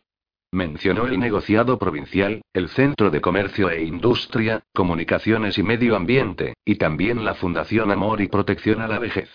Y, por supuesto, la carpeta verde y la medicación en constante aumento. ¿Qué tonterías dices? En Finlandia los médicos no recetan medicinas así como así. Además, las quejas sobre el sector de cuidados médicos no se tratan en el Centro de Comercio e Industria, Comunicaciones y Medio Ambiente. ¿Te refieres al centro regional? Creo que te lo estás inventando todo. ¿Estás cansada, Siri? Tula no había tenido tiempo de visitar a Irma en la sección cerrada ni sabía decir qué condiciones había allí. Le ordenó que confiara en los expertos del sector sanitario y se alegró cuando Siri le pidió permiso para ir a visitar a Irma. Claro, tú tienes tiempo para esas cosas. Voy a avisar a la oficina para que te den permiso de visita. No tengo tiempo de ir antes de, tal vez, finales del mes próximo, estoy ocupadísima después de todos los viajes a los congresos. Y luego los caballos. Pero no tengo mala conciencia, allí en la sección para enfermos mentales mi madre no me echa de menos, no se acuerda siquiera de su propio nombre. La llamada no representó una alegría para nadie. Por suerte en el mundo aún quedaban ángeles, como Mika Coronen, un auténtico regalo del cielo. Había limpiado afanoso el apartamento de Irma, como había prometido, tiró la harina y el pan duro de hacía nueve años y colocó las cosas en su sitio. No parecía gustarle que Siri lo llamara ángel, porque no era un ángel cualquiera sino uno especial. Formaba parte de un club internacional relacionado con motos y obras benéficas. Pero Siri no tenía fuerzas para interesarse por la actividad asociativa de Mika, pues eso de las motos sonaba peligroso. Lo principal era que, por alguna razón, Mika quería ayudarlas, al contrario que los amórtitos de Irma, cuya única ayuda había sido acelerar su ingreso en la sección para dementes. Portero había dicho Mika. Murió en vano. Tenía prisa y no se había quedado a tomar siquiera un café instantáneo. Al marcharse había dicho que iba a ver a un buen amigo de Tero, Pasi, al que llamaba Soplón. Al parecer el tal Pasi se merecía una lección, pero de eso se encargaría Mika solito. Siri Tunen no iba a ponerse a enseñar nada a nadie y tampoco conocía bien al tal Pasi, que había estado principalmente en su despacho en el bosque del crepúsculo y se había ocupado de los temas que requerían una subvención o compensación especial. Y además, a estas alturas no me voy a poner a dar lecciones a nadie espetó Annalisa cuando después de la llamada de Tula jugaban en el salón común al crapete. No te haces a la idea de lo que es enseñar los casos del finés a adolescentes durante 42 años. A esa edad, una persona no comprende qué utilidad tiene estudiar gramática. Y sin embargo tiene una excepcional importancia. ¿Sabes qué es el ablativo? Ni lo sé ni lo quiero saber. En el periódico decían que no hay que sobrecargar el cerebro con información inútil. Cuando la capacidad cerebral se deteriora, hay que concentrarse en lo esencial. Casi se produjo una discusión entre ellas y finalmente Siri tuvo que disculparse porque se dio cuenta de que había ofendido a Anna Liesa. Como muestra de que la perdonaba, esta le dio una clase detallada sobre la singularidad de los casos de la lengua finlandesa. Y el caso comitativo, que expresa la relación de compañía, lo enseñaba empleando la aliteración. ¿Comprendes? A Siri le parecía que ahora el adhesivo, que expresa la ausencia, era un caso más correcto que el comitativo. Sin Irma era difícil vivir y Siri no tenía a nadie con quien resolver ese dilema. Mika Coronen se concentraba en Pasi. La hija de Irma no comprendía las cosas, ni siquiera el novio de la hija de su nieto, Tuuka, había llamado en mucho tiempo. Parecía que el mundo se había trasladado a algún sitio, a Internet, donde Siri no tenía acceso. El único rayo de luz que se vislumbraba en esa oscuridad provenía de la sección cerrada. Allí entraría pronto, junto a Irma. 25. El funeral del regente de imprenta se celebró un día de diario, la semana que el termómetro por fin marcaba bajo cero y la continua lluvia se convirtió en nieve. Caía las 24 horas por tercer día consecutivo y el tráfico estaba revuelto. Los hombres del ayuntamiento se daban prisa despejando el camino de nieve para que los vehículos pudieran circular y la arrojaban toda sobre las aceras y patios, de modo que con las sillas de ruedas y andadores resultaba imposible caminar un par de metros siquiera. Con los vales del embajador pidieron dos taxis adaptados a personas con invalidez. En uno fueron Annalisa, Siri y el embajador, y en otro el matrimonio Partanen y la señora de la Pamela, que últimamente había vuelto a recobrar fuerzas y había empezado a ir de puerta en puerta. A Siri y Annalisa les parecía que mendigaba, quería café y bollos, pero decía hallarse al servicio de Jesús. Y no pasaba mucho tiempo antes de que sacara la Biblia y comenzara a preguntarles a los demás sobre asuntos personales. Aún no he encontrado mi solución, le había contestado Siri tratando de mostrar tacto, pero había sido un error. Después de eso, la señora de la Pamela le había reservado un tratamiento especial porque la consideraba un buen terreno y se había convertido en una molestia considerable. Por eso Siri se cuidaba de no viajar en el mismo taxi. Hasta la puerta del crematorio no se podía acceder en coche. Los taxis tuvieron que abandonarlos en la carretera, junto a la acera, y los taxistas no resultaron de gran ayuda en su penosa marcha, se limitaron a dejar con descuido las sillas y andadores sobre la nieve y luego pisaron el acelerador. Los ancianos llegaron tarde a la ceremonia, les había llevado mucho tiempo avanzar por la capa de nieve empujándose los unos a los otros. La nieve se adhería a las ruedas de andadores y sillas formando terrones y empujar se volvía prácticamente imposible. El bastón del embajador se quedó atascado en el asidero del andador de Ana Lisa, la señora de la Pamela se cayó en la capa de nieve cuán larga era y parecía que a Margit Partanen le iba a dar un ataque al corazón. No pasa nada, en el crematorio vamos a acabar seguro, pase lo que pase. exclamó animoso el embajador. Al final la sacristana, una pobre mujer diminuta sin abrigo, se apresuró a ayudarles. Después de liberar todas las sillas de ruedas, andadores y ancianos y meterlos dentro del edificio, estaba empapada en sudor. Se apretujaron en el pequeño vestíbulo para quitarse los abrigos y sombreros y desenvolver los ramos de flores. Tampoco allí había una papelera para tirar el envoltorio de las flores, igual que en el resto de iglesias y capillas, lo que resultaba curioso. Ana Lisa dejó su andador en el guardarropa porque estaba en medio molestando y, como era rojo, no pegaba con el acto. El antiguo crematorio era un sitio lúgubre, pequeño pero con eco y sobrio. La puerta al fondo de la sala resultaba especialmente espantosa, pues tras ella se encontraba el horno. A Shiri nunca le había gustado que el féretro se deslizara hasta el horno sobre unos rieles mientras quienes lo despedían se quedaban contemplándolo perplejos. En su cabeza se imaginaba llamas flameantes y un purgatorio doloroso, aunque Ana Lisa le había explicado que el cuerpo lo quemaban simplemente con el calor, sin llamas, y todo ocurría de manera automática, pulsando un botón, como cuando uno se prepara café. A Shiri le parecía que un funeral salía mejor en la capilla de Getaniemi, que, para haber sido diseñada por Theodore Her, era excepcionalmente hermosa. Ni ella sabía de qué lamentable firma era obra aquel crematorio. Aparte de ellos, en las exequias del regente no había nadie. Estuvieron sentados en la fila cuarta y quinta de la parte izquierda porque no querían situarse demasiado cerca del féretro cuando partiera para su último viaje por las vías. Al otro lado del pasillo solo había dos hombres, unos parientes del regente a los que jamás habían visto. Somos sobrinos suyos, se presentó uno de ellos y asintió amable. Vaya, así que preparándose para la herencia, dijo el embajador a destiempo, pero los hombres sonrieron. El tío Jaco no dejó nada. La residencia se tragó todo lo que tenía. ¿Estamos en el funeral de Jaco? Preguntó Eino Partanen, que ni siquiera llevaba un traje oscuro sino un pantalón de chándal y un jersey negros. Pero qué bien que al menos en la residencia pudiera estar seguro, no hacía falta que nos hiciéramos cargo nosotros.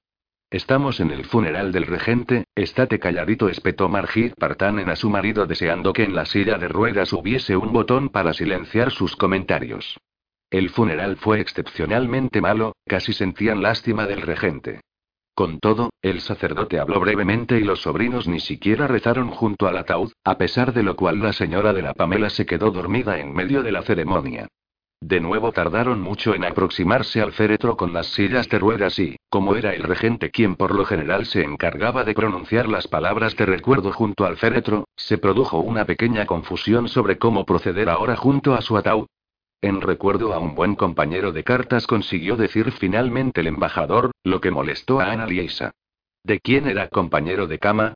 ¿Se llamaba Jaco? Gritó Eino Partanen a su mujer cuando volvían a su sitio, pero en ese momento el organista se arrancó con un salmo en la galería de la iglesia y nadie necesitó explicarle las cosas a Eino. Nadie cantó, Irma no estaba con ellos, y Siri volvió a experimentar una sensación desagradable.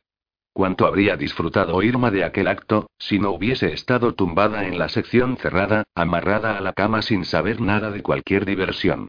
El mortalmente aburrido convite se organizó en el restaurante pero, en la calle Mechelinkatu. Allí el servicio siempre era lento, pues los empleados eran estudiantes de la escuela de restauración. Una vez así y le llevaron la sal junto con la cuenta y en esta ocasión tuvieron que esperar el café 20 minutos. Los sobrinos del regente eran quitanieves y trabajaban limpiando a paladas la nieve de los tejados y echándosela a la gente encima. Eran personas muy calladas, pero Irma habría sabido interesarse por ellos. Tal vez les habría preguntado algo divertido sobre el trabajo de verano de los quitanieves. Ahora Ana Lisa tomaba con dedicación las riendas. Como hay tanta nieve, con el andador no se puede ir a ningún sitio. En nuestras vidas ya ha habido suficiente nieve, no necesitaríamos que cayera más. Surgió una conversación sobre la nieve, pero Siri no participó. Miraba por la ventana y trataba de tragarse su malestar con el café aguado. Aquellos avaros sobrinos ni siquiera les invitaron a un dulce. Los ancianos regresaron en tranvía a casa, nadie tenía teléfono móvil y el personal del restaurante no lograba pedir un taxi adaptado. En casa Siri recordó que el nombre del regente era Reino y los sobrinos se referían todo el tiempo al tío Jaako. Habían estado en el funeral equivocado. Den, den, den dijo para sí misma y se carcajeó tanto que le dio un calambre en el estómago. 26. El timbre de la puerta sonó tan fuerte e insistente que Siri se levantó de un salto de la cama y tiró el periódico al suelo. Se puso la bata, pero olvidó las zapatillas debajo de la cama al apresurarse a abrir algo nerviosa, pues en general no recibía visitas sorpresa, por lo menos no de esas que llamaban al timbre. Tuvo que detenerse un instante y apoyarse en la mesa, porque el zumbido en su cabeza se intensificaba y se volvía desagradable cuando se levantaba de repente. Chilló Kikiriki. Para que la visita no se marchara y al mismo tiempo se avergonzó de su chillido porque habría sido más juicioso gritar otra cosa. Qué contenta se puso al ver que al otro lado de la puerta estaba Mika Coronen con su chaleco de cuero. Le echó los brazos al cuello y se apartó igual de fulgurante, pues parecía que Mika tenía prisa y estaba tenso. Tengo un asunto. Si pudieras quitar la sinfonía esa.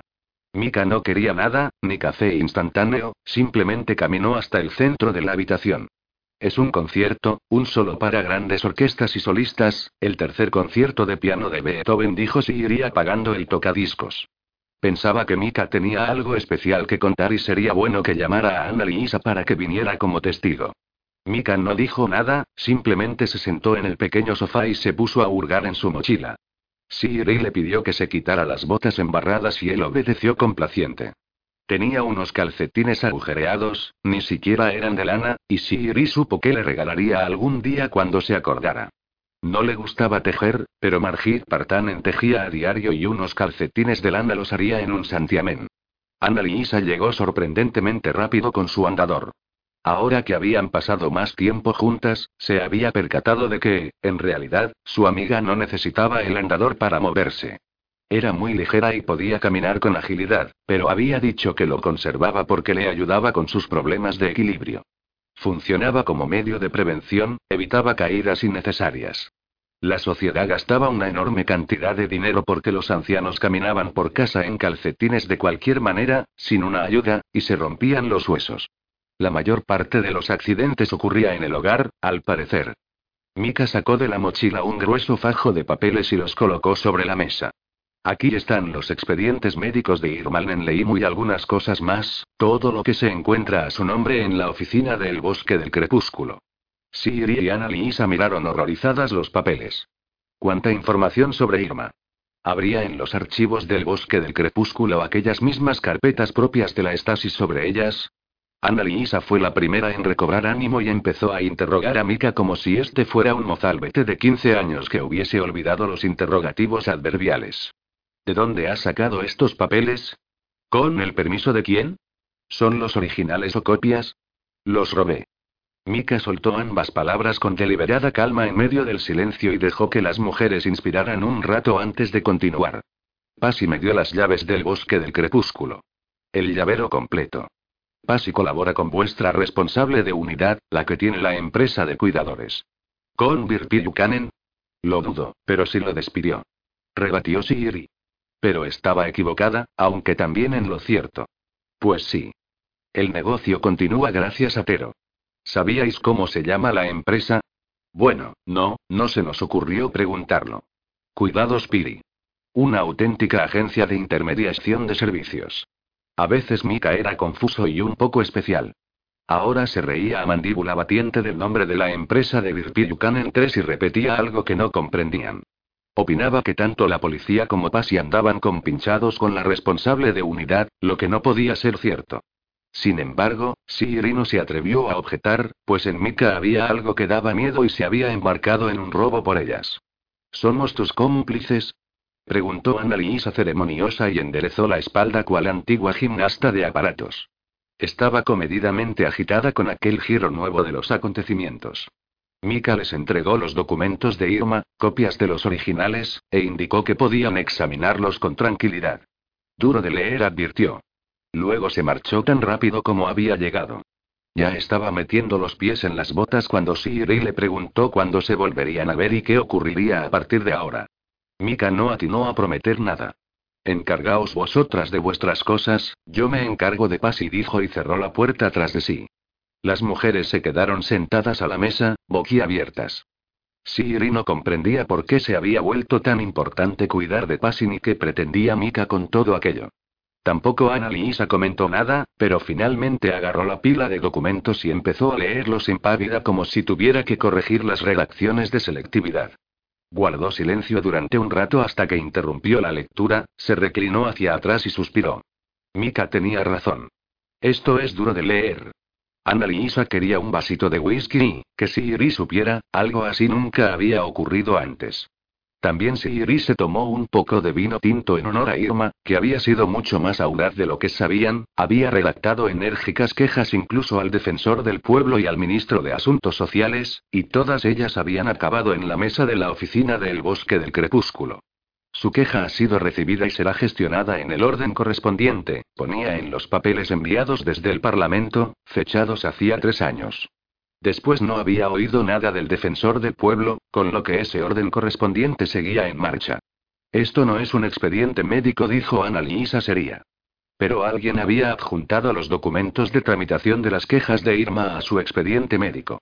También se incluían dos cartas de la prefectura de Ushima, la más antigua de hacía cinco años, la otra más reciente, y sobre estas la que dirigieron a los miembros de la Junta de la Fundación Amor y Protección a la Vejez. Lo peor, no obstante, eran las anotaciones referentes a la salud de Irma. Hacía más de un año que el personal de la residencia les proporcionaba informaciones erróneas a los médicos en constante cambio del centro de salud.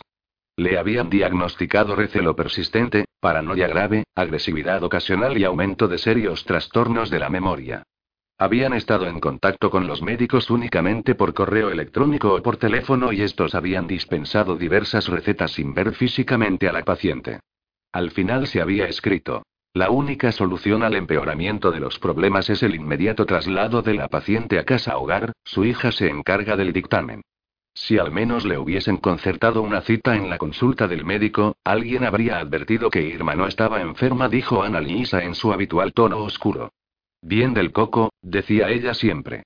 Excepto que en diciembre se la veía muy desorientada y cansada, en realidad ya lo estaba antes, como han escrito. Y también el recelo empeoró. ¿Es sí? ¿Crees que han podido ir? Está clarísimo.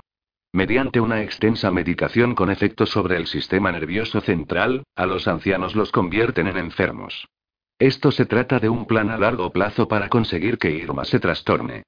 A Irma le habían prescrito medicinas para la angustia, la inquietud, el insomnio, el agarrotamiento de los músculos, los dolores fuertes, la depresión y quién sabe para qué más, dosis más altas y nuevas recetas a lo largo de un año, especialmente en otoño. Como si un nuevo medicamento ocasionase un nuevo síntoma para el cual prescribían el siguiente medicamento y así en una cadena interminable. Siri empezó a sentirse mareada. En su cabeza solo había vacío y espera de la muerte.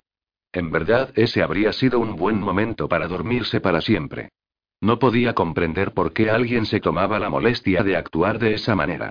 Por mantener a una abuela en la sección cerrada no se conseguía tanto dinero del municipio y a la Fundación Amor y Protección a la Vejez no le merecía la pena emprender medidas tan complicadas.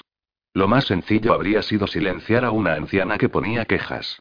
No creo que tengamos a nadie que vigile que las cosas avancen razonablemente, al menos dijo Siri desanimada.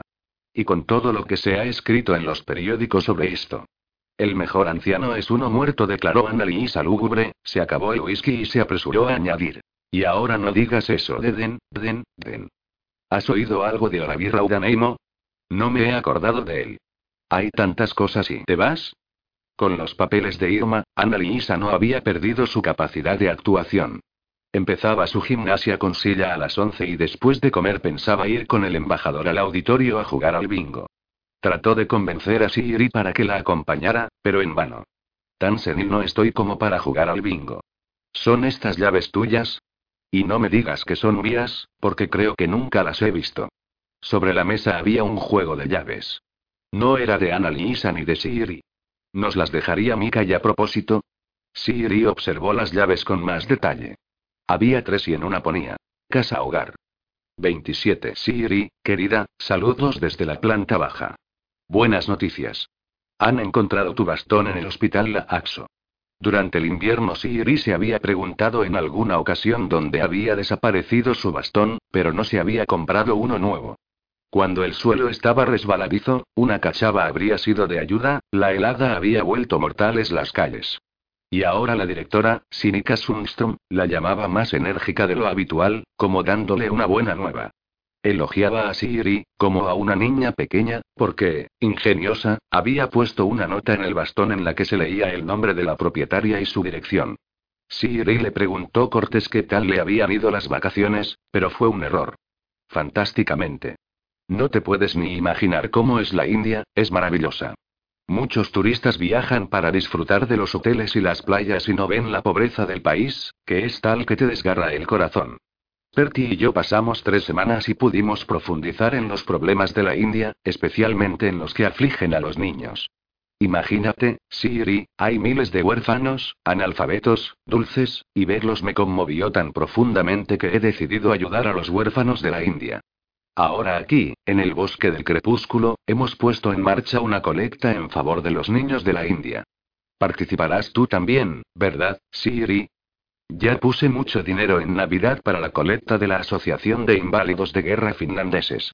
Sí, comprendo que la cuestión de la India te resulta lejana, pero es que estos huérfanos ni siquiera tienen zapatos y requieren necesariamente de la ayuda de todos nosotros, a quienes nos sobra todo. Además, en Finlandia ya solo quedan vivos un par de inválidos de la guerra. Tal vez, sí. Bueno, podemos charlar sobre esto en otra ocasión con más tiempo. Tengo muchas fotografías preciosas de los huerfanitos de la India y cuando las veas también tú te conmoverás con este importante tema.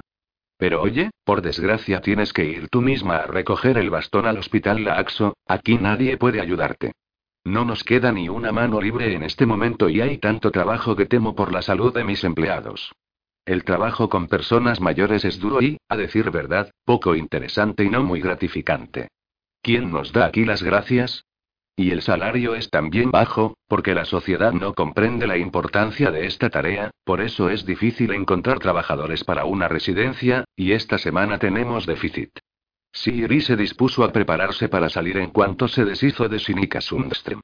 Buscó el peine y el espejo, los encontró, reparó en las llaves de Mika y se dispuso a meterlas en el bolso, pero no lo vio por ningún sitio, hasta que lo descubrió en la silla del pasillo, olvidó peinarse, perdió las gafas de leer y se percató de que las llevaba puestas, pensó dónde podía estar el bastón y recordó que justo iba a buscarlo. Una vez ya preparada para salir, de pie en el pasillo con el abrigo puesto, escuchó a alguien abriendo con llave la cerradura de su casa. Se quedó paralizada en el sitio y miró cómo entornaban la puerta despacio. No entraba luz del pasillo y lo primero que asomó fue una caja de herramientas. De hecho, Siri se sorprendió al ver que la caja de herramientas la sostenía el portero con su mano azul y eterna gorra en la cabeza. Eki Ukanen se deslizaba sigiloso en el interior, mirando a su espalda, con la otra mano tanteaba en busca del interruptor de la luz y se asustó enormemente al darse cuenta de que Siri estaba de pie en el pasillo de su casa con el abrigo puesto. Buchanan cerró la puerta alarmado, dejó caer la caja de herramientas al suelo y se echó hacia atrás la gorra. Después de quedarse un instante de pie de esta guisa, empezó a explicar vacilante que había ido a comprobar el desagüe del baño. A Siri le parecía que el conducto había funcionado sin problema todos los años que llevaba viviendo en ese piso. Sí. Bueno, ahora comprobamos todos los desagües porque ha habido quejas, mintió Yukanen y Siri le dejó entrar en el baño, aunque ella tenía que marcharse. No quería estar sentada con el abrigo de invierno puesto mirando cómo el bebé hurgaba en su sumidero. En el tranvía, Siri trató de recordar cuando había ido al hospital La Axo. ¿Cómo había ido a parar allí su bastón? No se atrevía a confiar en su memoria. El día anterior la responsable de unidad se había presentado a buscarla a la mesa de juego en medio de una partida de canasta para medirle la tensión. Habría podido jurar que no había concertado semejante cita. Algo así había que pagarlo por separado. Siri, ahora no te acuerdas de que quedamos antes, esas cosas nos pasan a todos aquí, le había dicho Virpi, como si ella fuera una de los ancianos. La había arrastrado hasta su despacho y había empezado a preguntarle por sus arritmias y su deseo de vivir. Siri no había comprendido qué pretendía con todo aquello. En diciembre fuiste al hospital de Meilati para hablar con un cardiólogo. ¿No te acuerdas? El interrogatorio había sido desagradable y Siri debió de ponerse un poco nerviosa incluso, pues la tensión era normal, no demasiado baja como era habitual. No nos pongamos ahora agresivos, la había reprendido Virpil. Entonces Siri se había enojado, había dicho gracias, adiós y se había marchado a su casa. Que jugaran el embajador y Annalisa a la canasta entre ellos, aunque a Siri le fastidió un poco porque tenía dos comodines. ¿Había pasado eso ayer? ¿O el día anterior? Lo mejor era no darle muchas vueltas al asunto, pensó, y se bajó en la parada de Turimpuami. Jamás se sabrá, excepto tal vez algún día, como solía decir Irma. Siri contempló un instante el sol brillando en las paredes del edificio Aura y luego echó a andar por la avenida Manreimintie y caminó cuesta arriba hasta el hospital La Axo. Era un lugar confuso y transcurrió un buen rato antes de que encontrara a alguien con tiempo para escucharla. Vaya, ahora no sé decirte dónde puedes encontrar el bastón. ¿Lo has buscado en la red? Preguntó la muchacha de una cabina con un cartel que rezaba. Información. ¿Que tendría que ir a una red a buscar mi bastón? ¿Y dónde está eso? Preguntó Siri amable y entonces la muchacha pareció comprender que Siri no podía de ninguna manera buscar su bastón en un ordenador. Prometió ocuparse del asunto y le pidió que se sentara en el área de espera. Estando allí, Siri recordó que a Olavi Raudaneimo lo habían trasladado antes de Navidad a la sección para pacientes crónicos de ese hospital, pero le parecía que no había ido a visitarlo, solamente había estado en la habitación con vistas de Lilton. Entonces a Olavi le habían ofrecido una salsa de cerdo aguada y ambos se lo habían pasado bien leyendo juntos el periódico. La amable joven regresó con el bastón. Mi bastón Zete, siempre regresa a mi lado. Dijo Siri imitando a Irma y la muchacha sonrió alegre. Siri se atrevió a preguntarle cómo había llegado su cachava hasta aquel hospital. Es que no recuerdo haber estado aquí. Pero tal vez sea que no me acuerdo de todo, soy ya tan mayor y en realidad lo encontramos en la habitación de un paciente, explicó la chica y Siri lo entendió al momento. Hola, Viraudaneimo. Claro, me olvidé el bastón en su habitación de Linton y ahora lo han trasladado con todas sus cosas a este hospital. Ya que estoy aquí, podría pasar a verlo. ¿Me sabría decir en qué sección se encuentra? La joven de información parecía incómoda y dijo que la visita no era posible porque el señor Raudaneimo ya no estaba en el hospital. Vaya, qué lástima, ¿a dónde lo han trasladado ahora? Lo han mí, quiero decir que Eli se fue y se durmió y, quiero decir que murió. Dijo que Olavi había muerto de viejo, pero Siri sabía que la medicina finlandesa había eliminado esta causa de fallecimiento de la lista antes de que aquella muchacha hubiera nacido siquiera, probablemente porque era la única acción humana que no podía controlar. Al final la joven llamó a una enfermera más mayor, una mujer amable con experiencia en la vida que explicó que no estaban facultados para revelar detalles de las causas de la muerte de los pacientes a terceros. Pero sí puedo decirle que en las últimas semanas el señor Raudaneimo rehusó comer y su testamento vital no nos permitía la alimentación intravenosa. Esto causó bastantes problemas y fue motivo de reuniones de personal, pero eso es todo lo que puedo contarle. La enfermera miró a Siri de una manera significativa y ésta comprendió lo que había ocurrido. Ya lo había oído antes. Irma le había hablado de su prima Sylvie, cuyos hijos la metieron en un asilo tan terrible que dejó de comer para poder marcharse de allí. ¿Comprendes? Para marcharse, igual que la señora gorda de la escalera, le dieron demasiada insulina, ¿no? Soboba. Claro que no, mi prima no tenía diabetes, ni siquiera una pequeña, como yo o cualquiera. Mi prima se suicidó haciendo huelga de hambre, como Gandhi, pero a ella nadie se lo impidió a tiempo porque es bueno que se muera un anciano, del mismo modo que fue bueno que Gandhi no muriera, aunque al final también se murió, pero no por la huelga de hambre. Sylvie dejó de comer y, como siempre había sido una tacaña, pues se murió en dos semanas en el hospital. Para las personas mayores delgadas es muy sencillo. Si además uno se acuerda de no beber, enseguida se pone malo. Y si llevas el testamento vital en el bolso, nadie puede venir a enchufarte tubos y botones para alimentarte a la fuerza como a un pavo. Irma seguía empleando perseverante algunas palabras mal para molestar a Ana Liesa, que también perseverante la corregía. A la gente delgada la llamaba tacaña, porque su suegra la llamaba así cuando aún estaba delgada. La suegra de Irma era sueco-hablante y, llevada por su ideal patriótico, se había obligado a sí misma a hablar finés. Era fenófila 4, añadía Ana Liisa siempre igual de solemne. 28. Otra vez había que asistir a un funeral en la capilla de Getaniemi. En esta ocasión se cuidaron de estar en el lugar correcto a la hora correcta. Siri, Ana Lisa y la señora de la Pamela fueron en el 4 y en el 2, aunque Siri trató por todos los medios de que esta última se desplazara en taxi. Pero el taxi para el que el embajador tenía cupones estaba lleno, pues Eino y Margit Partanen llevaban la silla de ruedas, y la señora de la Pamela no se atrevía a viajar sola. Siri recordó llevar su cojín verde, lo que era bueno, porque los bancos de la capilla eran terriblemente duros y, como ella era tacaña, tenía que sentarse sobre sus huesos y a la larga resultaba muy doloroso. Desconocían que Olavi Raudaneimo tuviera una familia grande y tantos amigos.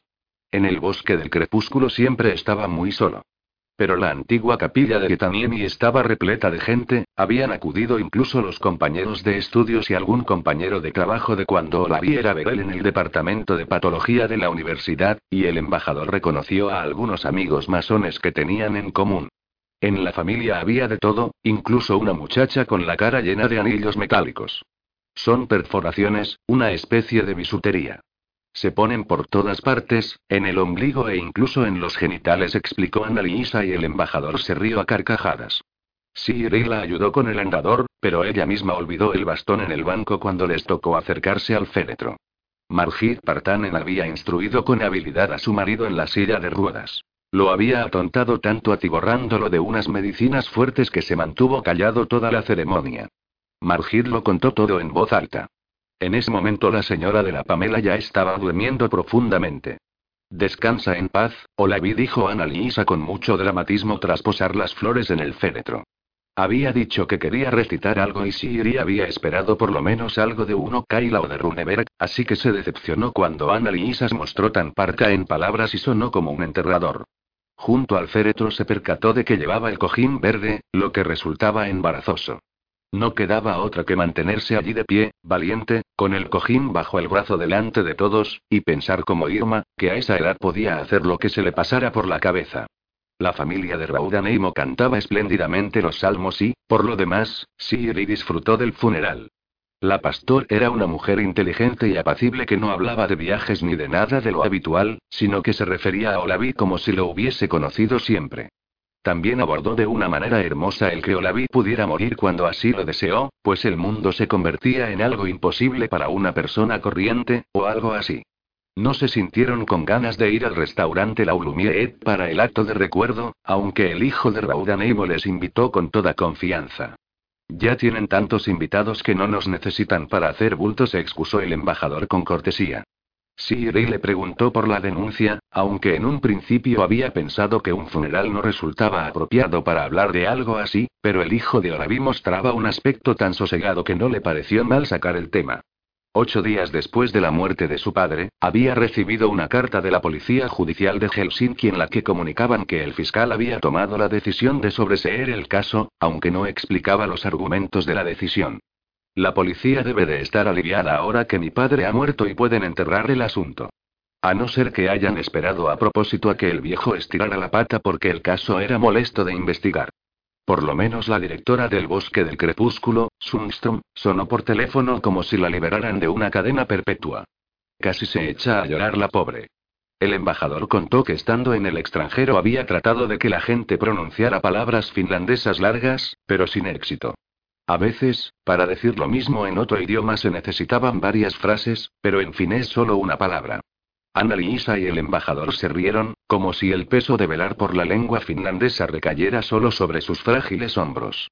Otra palabra era raparperijinkibrigdike, parfait de ruibarbo al jengibre. Lo servíamos con frecuencia de postre en la embajada y siempre resultaba igual de divertido cuando los rumanos, franceses o asiáticos trataban de pronunciarlo.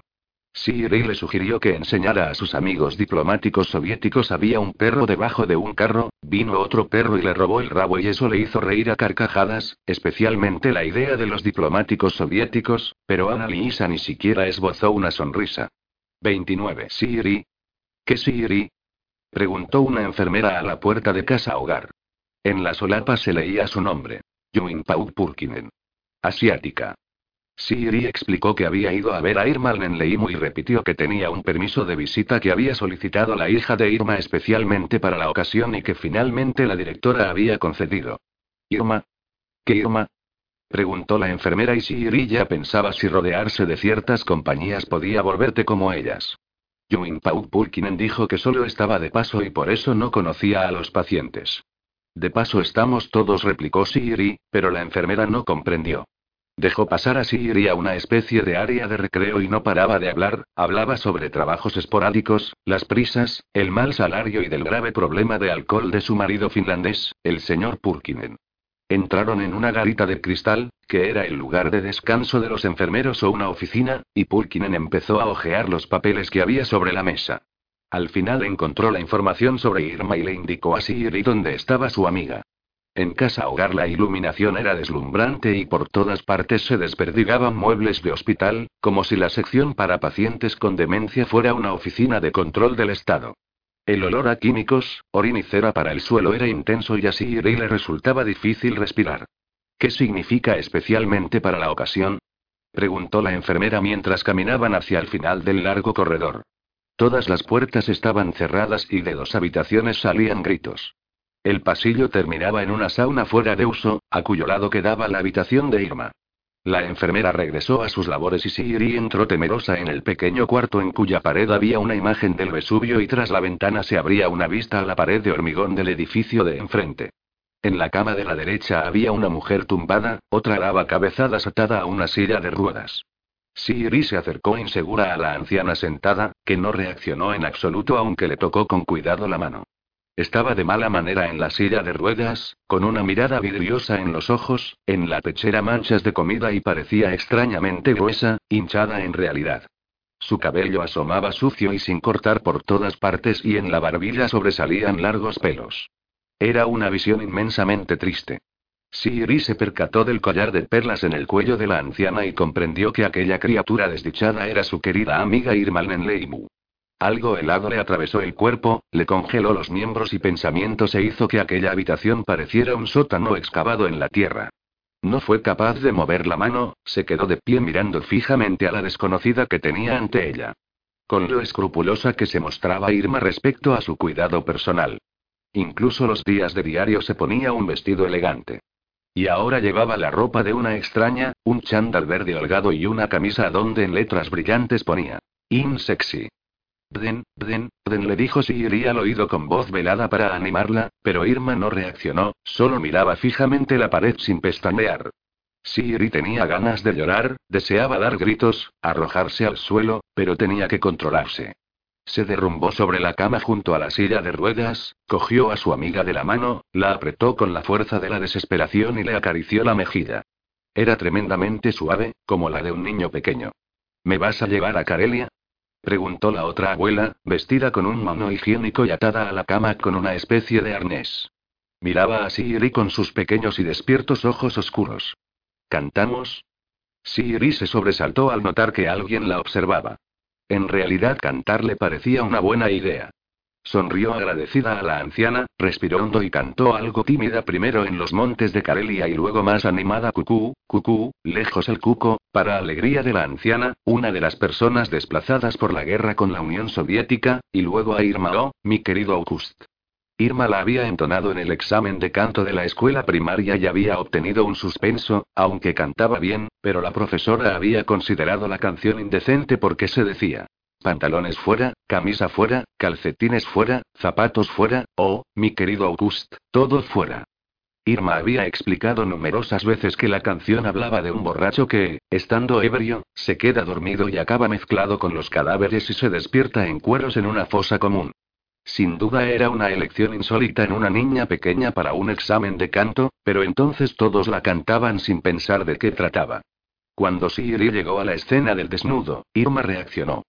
Pantalones fuera, pantalones fuera trató de cantar, pero en ese momento la enfermera Yuin Pau Pulkinen apareció en la puerta. Vamos a dejarnos los pantalones puestos. Tú no ir al baño, tú pañales, gritó la enfermera Irma al oído y Shiri vio cuánto dolía aquel grito. Le laceró tanto el oído que Irma se enfadó. Gritó y chilló y, cuando la enfermera la agarró de ambas manos, le mordió la mano. Pulkinen se liberó y chilló, en este orden. Siri contemplaba consternada la escena, no reconocía a Irma en aquel caudal de rabia ni podía comprender qué ocurría ni por qué. Irma continuaba entonando la canción de August como si se tratara de un gran manifiesto político y cantaba tan alto que su voz se transformó en un gruñido extraño. La anciana evacuada empezó a rezar en voz alta y Yuin Pau Pulkinen echó a correr para curarse la mano. Irma se calmó al instante, en cuanto la enfermera desapareció, y comenzó la canción desde el principio muy sosegada y bien, con su voz aguda. Sonreía para sí misma sin mirar nada y parecía feliz. Y pantalones fuera, camisa fuera, calcetines fuera, zapatos fuera, oh, mi querido y Siri estaba tan agotada de observar a Irma, una persona desconocida que se comportaba de manera imprevista y cuyos pensamientos no comprendía, que no se percató de la presencia de la enfermera Purkinen. De repente estaba de pie junto a Irma, se agachó a su espalda, le bajó el pantalón del chandalí, con aparente profesionalidad, le plantó una inyección en el trasero. Todo ocurrió de una manera muy rápida y eficiente. Irma gritó partiéndole el corazón. Siri se dio cuenta de que también estaba chillando y se puso de pie furiosa pero se quedó paralizada por la indecisión. Balbuceó el nombre de Irma, la abrazó desesperada y sintió cómo poco a poco su amiga se volvía más flácida, su cabeza le caía hacia atrás y los ojos se le entornaban. La enfermera no se quedó a observar el ataque, sino que tomó a Siri de la mano y anunció que tenía que marcharse inmediatamente para no causar más molestias en casa hogar. La intensa oración de la otra abuela, sumida en éxtasis, llegaba hasta el pasillo mientras la enfermera tiraba de Siri y la regañaba como a una niña de cuatro años que se ha extraviado de la excursión de la guardería. La puerta del departamento se cerró con llave a su espalda y aquel sonido se quedó resonando en sus oídos, que le zumbaban de tal manera que poco a poco todo a su alrededor se volvió un estruendo gris oscuro. Le resultaba difícil entender dónde estaba. Se tambaleaba sola por el pasillo, en algún lugar, agotada y desorientada, y comprendió que se despertaba despacio de una terrible pesadilla que no había sido irreal.